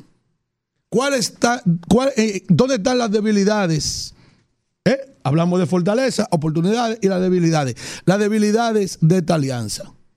Oh, la sensatez que no tienen los líderes para entender el proceso que están viviendo y a quién se están enfrentando. ¿Por qué? Porque yo decía, pero si en Jaina eh, hay tres candidatos, usted de oposición, Fuerza del Pueblo y PLD, ustedes no tuvieron la madurez de decirle a los dos candidatos, aquí se va a correr hasta noviembre y vamos a, a buscar una firma encuestadora para los dos, común, seria, para que haga un corte, un estudio estadístico en noviembre y el que esté arriba va a ser el que va a apoyar el que esté abajo. Eso era, eso era, eso era el teorema de Pitágoras en el espacio. Eso no era el teorema de Pitágoras en el espacio. Eso era simple. Ah, pero esta maldita prepotencia que tienen estos, estos líderes políticos de esos dos partidos, eso no tiene madre. Perdió la autoridad Danilo Medina y perdió la autoridad Leonel Fernández. En el comité político del PLD, cuando se decía ante una decisión, eso era lo que había. Mire, Tulio, usted no va en Jaina, usted lo que tiene un 14. Y nosotros vamos a preservar esa plaza y vamos a fortalecernos de cara a la presidencial con Antonio Brito, ya con esa, con esa nominación a la, eh, eh, alcaldía. Coño, pero estos tipos, estos tipos han perdido la autoridad y han perdido hasta la mística de los partidos. Yo le dije un día a Andrés Navarro, todas las cámaras de televisión, en su momento más difícil, cuando Hipólito le estaba trancando gente. Hipólito le trancó a Simón Lizardo, le trancó a Félix Bautista, le trancó a Luis Chauti. ¿A quién más le trancó? Le, le trancó, le trancó a Diandino Peña. En ese momento el comité político se reunía todos los lunes. Ya esa gente no se reúne los lunes. Y la, hoy en su momento difícil, fuera del poder, iba a la cámara de todos los medios. Llegó Alejandrina, llegó Vaina, llegó Francisco Javier, llegó fulano. Señores, esa gente ya no se reúne los lunes. Ya esa gente no toman decisión. Aquí hubo una crisis de que Luis fue tan verdugo que lo apretó, lo apretó. Le dio cuarto a su gente para que gane y lo apretó y lo secó a ellos como partido. Y no le vamos a dar los cuartos de la Junta y hubo que hacer una revolución para que entregue los cuartos. ¿Y qué dijo el comité político reunido en pleno un lunes? ¿Eh? Hoy, después que perdieron, es que se van a reunir. ¿Eh? No se reunieron para tomar una decisión, para que la oposición en conjunto, sus más grandes líderes, se presenten en la Junta Central Electoral y le digan, mire, al señor presidente de la Junta, a usted necesitamos reforzarlo. Mire, vamos a hacer una declaración conjunta que el gobierno no quiere entregar los cuartos, pero esa gente han perdido todo tipo de mística. Hermano, esa gente, esos tipos han perdido la perspectiva. Aquí hay una gran oportunidad de la alianza de recomponerse en estos tres meses, pero si se quitan, mira, las caretas y se quitan los egos. Tienen que quitarse la careta y los egos. ¿Para dónde diablo va a ver Martínez? ¿Para dónde va a ver Martínez? ¿Qué es lo que está Abel Martínez? Di que así, mira, no ha hablado Miguel, no ha hablado Danilo y no ha hablado Leonel. ¿Para dónde tú vas a ver? Si tú no pudiste retener y tú respaldaste a Víctor. Es verdad, como partido el PLD sacó más votos, pero cuando tú contrastas en los estudios estadísticos la figura de Abel hacia la presidencial y tres periodos de gobierno de Leonel Fernández, está más fuerte que tú. Y si ustedes no entienden esa vaina, se la van a seguir aplicando, porque eso, esta gente aprendieron a ganar de la misma forma con artes de las que ustedes utilizaban. Contra ellos mismos. Usted, usted pone en una balanza. ¿Qué era lo que hacía el PLD? El PLD hacía muchos hospitales, hacía mucha carretera, hacía muchas escuelas, hacía presas, hacía túneles, hacía elevados, hacía teleféricos, hacía metro. Coño, ¿y qué hacen esta gente? Si hasta lo que han iniciado no lo han podido. eh, es cuarto. a Yo decía, la única fortaleza que tiene este gobierno es a papeletazo limpio. Coño, se la aplicaron. Entonces, ¿qué es lo que están pensando? A esta hora debería estar reunido Miguel Valga, Danilo Medina y Leonel Fernández, los votos del exterior, y convenciendo a lo que el diablo se lo está llevando, que ni siquiera se han dado cuenta que no fueron a votar, que vengan a votar, que vengan a votar, que vengan a votar. Pero para eso hay que hacer un diseño de campaña. Y esa gente ni siquiera, ¿quiere que le cuente algo? Esa gente nadie ha reunido ni siquiera los speakers que tienen en los medios de comunicación una, una vez a la semana. Miren, esta es la línea, por aquí es que vamos. Hay un maldito desorden. Mientras tanto, va a haber mucho PRM si no hacen lo que tienen que hacer por cuatro años más. Rumbo de la mañana. Bueno, bueno, 10 y 9 minutos. Continuamos en este rumbo a la mañana y vamos de inmediato a hablar con el pueblo. Buenos días, rumbo a la mañana. Buenos días, mi, mi querido amigo Víctor. Al príncipe de Galilea, a ese gran equipo, a a Elías, a todo por ahí, a, a Kimberly, esa próxima diputada, y a todo por ahí. Le habla Fidel Guzmán por aquí. Le habla Fidel Guzmán por aquí. de- Fidel. Querido Fidel, ¿cómo estás? Ahí se fue Flandes, Fidel. Yo estoy buscando. Ah, pero Fidel no apareció ayer. Fidel, ¿y dónde estaba? ¿Se recuperó ya? No, no que me recuperaba. Mira, cuando yo no entro al programa es porque no me dejan entrar, Danira. Ese corte está activo y Mira, ahora que está Fidel. Yo Pe- no rehugo, pe- yo no perdió tu a- candidato, a- Fidel. Hay No, una, hay un apartamento vacío en mi, en mi me le edificio. dieron, me le dieron hasta con el cubo del agua, pero yo quiero decir una cosa. Vamos a ver. Ya, ya, que ya Víctor, y Víctor me ha escuchado porque yo soy coherente con lo que estaba pasando aquí en Santo Domingo Este. Correctamente. Estaba co- coherente. Y lo que, dije, lo que acaba de decir el príncipe de Galilea ahora, señor. Mira, Víctor, hasta que estos dos faraones que, que viven en el Olimpo de la, de, la, mitología griega no aterricen aquí a lo que está pasando. Primero, Danilo tiene que salir de esa trunglona a hacer política. Y segundo, Danilo tiene que salir de su apartamento a hacer política. Y hasta que esos dos no entiendan por qué nos dieron esta paliza, ¿eh?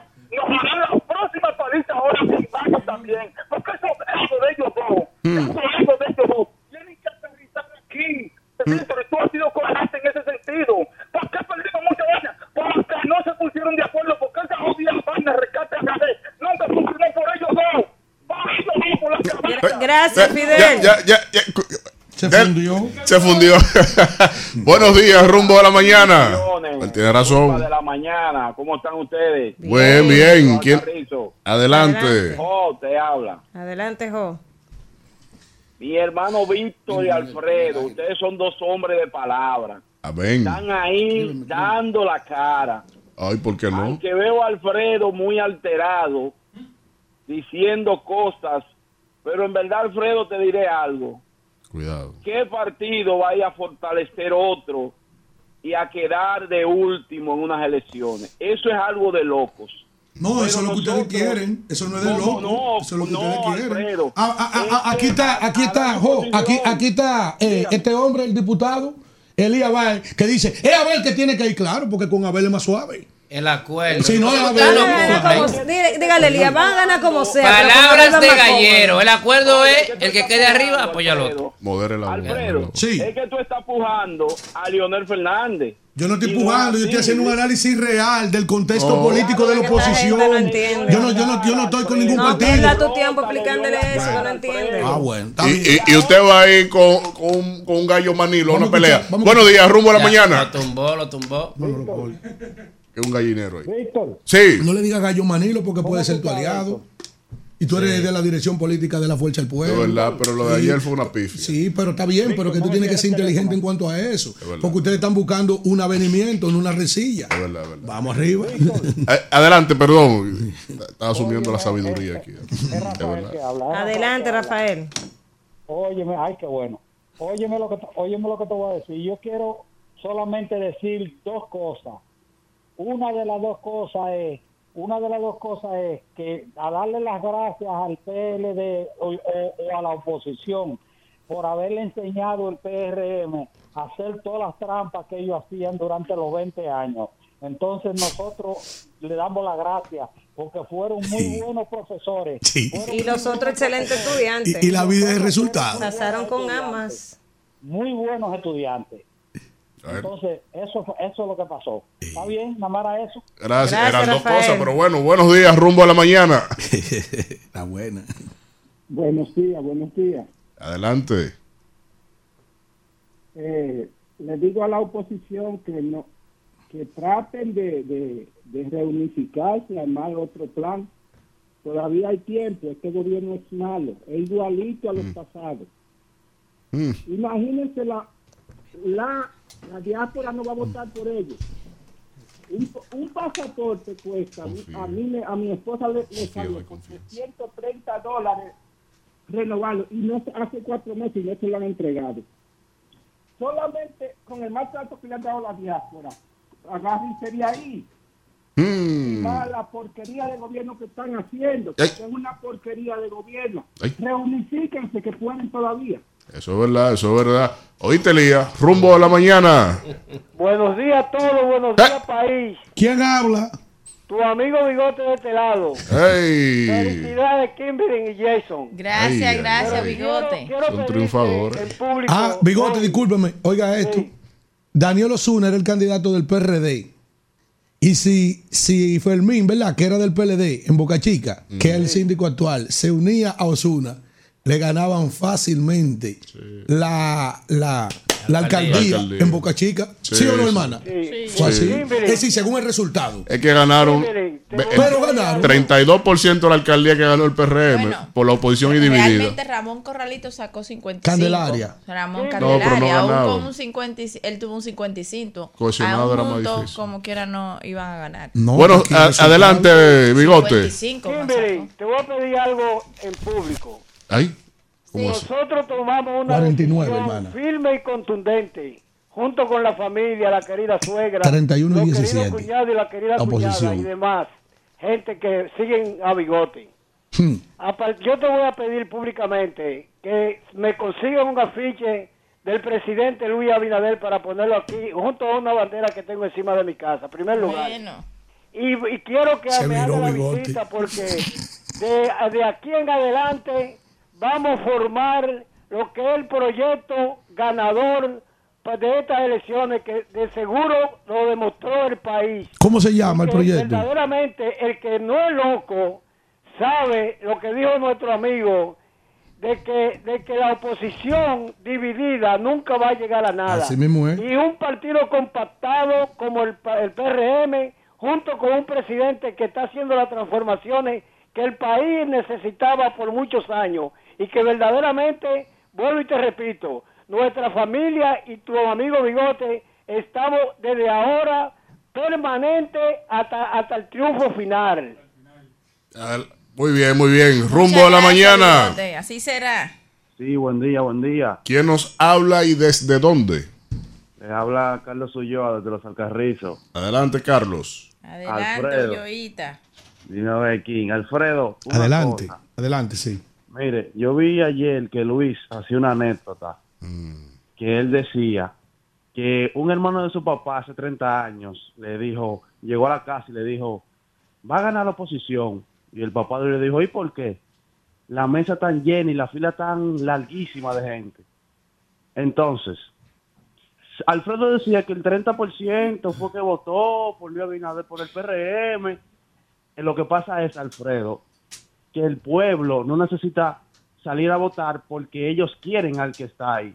Entonces, ni van ni vuelven. Ah, qué coño, qué, no, no entendí. qué- no, no, no, injurioso ese eso sí, no, metafísico. Profundo, con un calado Me- terrible. metafísico. Buenos días, rumbo a la mañana. El mismo se enredó. Buenos días, Víctor, Luis Manuel de Stanford. Adelante, Luis Manuel. El que no va a votar está de acuerdo con el gobierno. Víctor, yo Oye. cierro los ojos y eh, te escucho a ti y escucho a Alfredo hablar y yo digo, coño, pero están hablando de otro país que no es República Dominicana. Ay, ¿cómo así? Pero a ti, pero a ti yo más o menos te esculpo porque tú eres político. Pero Alfredo dice que no pertenece a ningún partido. No pertenezco pero a ninguna periodista. organización política. Si él no Sí, trabaja, entonces, no hay si que lo mantenga. hermano, no puede agarrarse de decir del uso indebido del dinero del Estado. Mire, su amigo, su partido que usted defiende, que no es suyo, pero usted lo defiende, el PLD, en el 2012 Danilo tenía, faltando cuatro meses para las elecciones, 17 puntos porcentual debajo de Hipólito Mejía. 22. Leonel Fernández 22. en Nueva York. Sí. A mis compañeros no se preocupen que yo tengo 40 mil millones para tirarlo a la calle. Eh, y ¿cómo ganó? Danilo fácil. ¿Con qué fue que ganó? No Luis Manuel, no te vayas. Oye, Luis Manuel, no. Luis Manuel, oye, mira, Luis Manuel, discúlpame. Alfredo, No te vayas, espérate. Alfredo, Espérate, yo lo voy a escuchar, discúlpame. Discúlpame. Luis Manuel, Luis Manuel, pero déjame decirte. Pero no sea manipulador, déjame decirte. No, perdóname, no sea manipulador. Yo, yo estoy lleno de verdades, porque es una convicción, no te vayas. Oye, mira, tenía 22 puntos abajo Danilo. Y Leonel gastó, hubo un déficit ese año de 202 mil millones de pesos. Es verdad que Leonel gastó unos cuartos para que Danilo gane, para re- rebasar a Hipólito. Yo no he negado eso. Y en mi comentario, discúlpame, y en mi comentario he dicho que se la aplicaron al PLD porque el PLD se la había aplicado de esa misma forma por mucho tiempo a la oposición. Usted no puede decir de manera manipulada que yo he inobservado que el PLD hizo esa vaina también. El PLD sí usó los recursos del Estado como lo usó Balaguer. Es una manipulación tuya, maldito. Alfredo, una aclaración, una aclaración. vamos a ver. En Boca Chica, por eso te digo, no ganaban ni juntos, porque 49. ahí la oposición sacó 14.359 Mm. votos. O sea, entre todos los Tú demás tienes razón, oye, mira, Y el PRM con 48. Ramón sacó 15.232 y sacó un 50.48%. Sí, sí, oye, mira, mejor el el, último, el último corte de ayer estaba, no sé hoy, estaba 49.26. Míralo aquí, los Sí, sí, resultados sí, de la sí. Junta, los últimos. Ah, ¿cuánto tiene ahí? 50.48. Y la oposición sumado, ¿cuánto habían? Bueno, No, pero un arrastre. Oye, era- era- Unifi- 14.000 unificado votos un arrastre. 15.000. Ajá, un punto porcentual. No un punto, hermano, mil votos, porque a veces un punto porcentual, cuando tú lo llevas a los votos, se convierten pero, dependiendo pero, de la pero usted duda de la que, cantidad que de la, que la sinergia unido no lo podía llevar. No, al contrario, porque hay mucha gente, cuando Percepción. son contrarios políticos, la gente tiene que entender, a veces a lo interno de un partido hay mayor Pero digo que si se ponen a de acuerdo, si se si ponen se de acuerdo. ponen de acuerdo, hay una franja que iba a votar por el candidato del otro Sí. partido, porque es el problema. A veces cuando hay tres candidatos, Sí, le afecta más el, el candidato que está, Es que así. está abajo. Vamos a ver, buenos días, rumbo a la mañana. Por la enemistad que Buen hay entre día, rumbo de la mañana. ¿Cómo están ustedes? Bien, ¿quién nos habla y desde dónde? Te habla Carlos Félix desde Barahona, Víctor. ¿Cómo están ustedes? Mira, Bien. yo Bien. quiero, yo quiero, yo quiero felicitar. Yo quiero, yo quiero, yo quiero eh, eh, elevar el comentario que hizo Kimberly, señores. Eso es un comentario que no te voy a decir que por primera vez lo, lo he escuchado en medio de comunicación, pero ese es un comentario brillante en favor de la población. La gente tiene el poder de decidir quién sí y quién no. Tú decides, Kimberly. como dijo, eh, me la aplicó y leí a mí. Tú Déjame, decides. déjame- no, pero déjame, decirte, déjame, decirte, déjame, déjame decirte otro punto. Sí. Eh, tú dijiste, tú dices, eh, eh, Alfredo, mi hermano, que el PRM se le aplicó. Sí. El pueblo dominicano, el pueblo dominicano entendió que el gobierno en la mano del PRM las cosas funcionan bien, porque no solo fue de que, que, que- que- que compraron, que esto, porque eso eso es algo normal, de que la gente, tú sabes, eh, eh, su, su, su asuntico de, de logística y eso. Pero la gente entendió que no solamente eso importa, la gente fue y votó conscientemente por el PRM porque sabe que lo está haciendo bien. Eso no solamente fue de que, que dinero, nada de eso, la gente está convencida No, de no, que es que en el que voto, en el poder. el voto es multifactorial. Hay gente que pertenece a su organización política y va y vota por su organización. Así es. Hay gente que no pertenece a ninguna organización política y vota por la simpatía Por de la ese simpatía, momento. exactamente. Y hay un voto también que es clientelar para todos los Y él, y él le arrastra Sí, en claro. función a quién va a Sí. tendencia. A mí Buenos nadie me días. pagó para votar, yo fui votar. No, a mí, a mí Ya, ya usted está pago, compañero. Buenos días. Rumbo a la mañana. Buen día, rumbosos. ¿Cómo se sienten hoy? Bien, adelante, maravilla. perfecta. Ah, pero me conoce, me tiene fichadita ya. A la J. Low. Pero claro. Mi querida Kimberly, ¿qué tal estás? Bien, bien, gracias. Y por allá. Qué bueno, todo bien. Tú sabes, Víctor, que yo he estado escuchando el comentario de Kimberly y realmente me voy a favor de ella porque el pueblo tiene eh, la decisión, ¿verdad? El pueblo tiene todo en sus manos. Y realmente, hablando exactamente de aquí del sur, nosotros tomamos una excelente decisión en seguir con el partido arriba. ¿Por qué? Porque fue él que nos llevó a desarrollarnos. Fue el partido del PRM que llevó a Barahona a ser lo que es y estamos seguros de que Barahona va a seguir progresando. Así que no duden Oye, de que Luis también volverá a ganar Sí. ahora en las próximas Gracias. elecciones. Oye, este, señores, este es un país sui generis pintore- pintoresco. Vamos a ver. Una millonaria apuesta se realizó en Atomayor Sí. por el orden de los 2.670.000 pesos. Eso, eso es una información que sale en, en la hermana cadena de, de, de- de- de información CDN. Dice aquí, Sí. un emocionante giro de los eventos electorales en Atomayor se ha revelado en este caso. La apuesta realizada en una discreta transacción privada fue entregada a dos hombres cuya confianza en el actual alcalde y candidato se vio recompensada con su victoria. Los protagonistas de esta historia, cuya identidad permanece en el anonimato, apostaron a que el actual alcalde retendría su posición frente a Rubén Darío Cruz, que es Rubén Toyota. Y Rubén no logró ganar. Oye, 2.670.000 billetes. Atención, impuesto interno y unidad de lavado de activos. Buenos días, rumbo a la mañana, la última. Apostando. Eh, salió huyendo ahí. Buenos días, rumbo a la mañana. Pesos. ¿Qué es lo que pasa ahí? Buenos días. ¿Tú puedes estar seguro que van a banquear las presidenciales? Buenos días. Sí, adelante. Bonao. Ah, ¿qué tal? Feliz por nuestro triunfo, con nuestro síndico y todo, y la mayoría de los regidores. Ay, caramba. Eso es, una muestra, eso es una muestra de lo que va a pasar en mayo. Ay. Nuestro presidente, que le vamos a dar cuatro años más. Isidro, ya. Rumbo de la mañana. Rumba 98.5, una emisora RCC Media.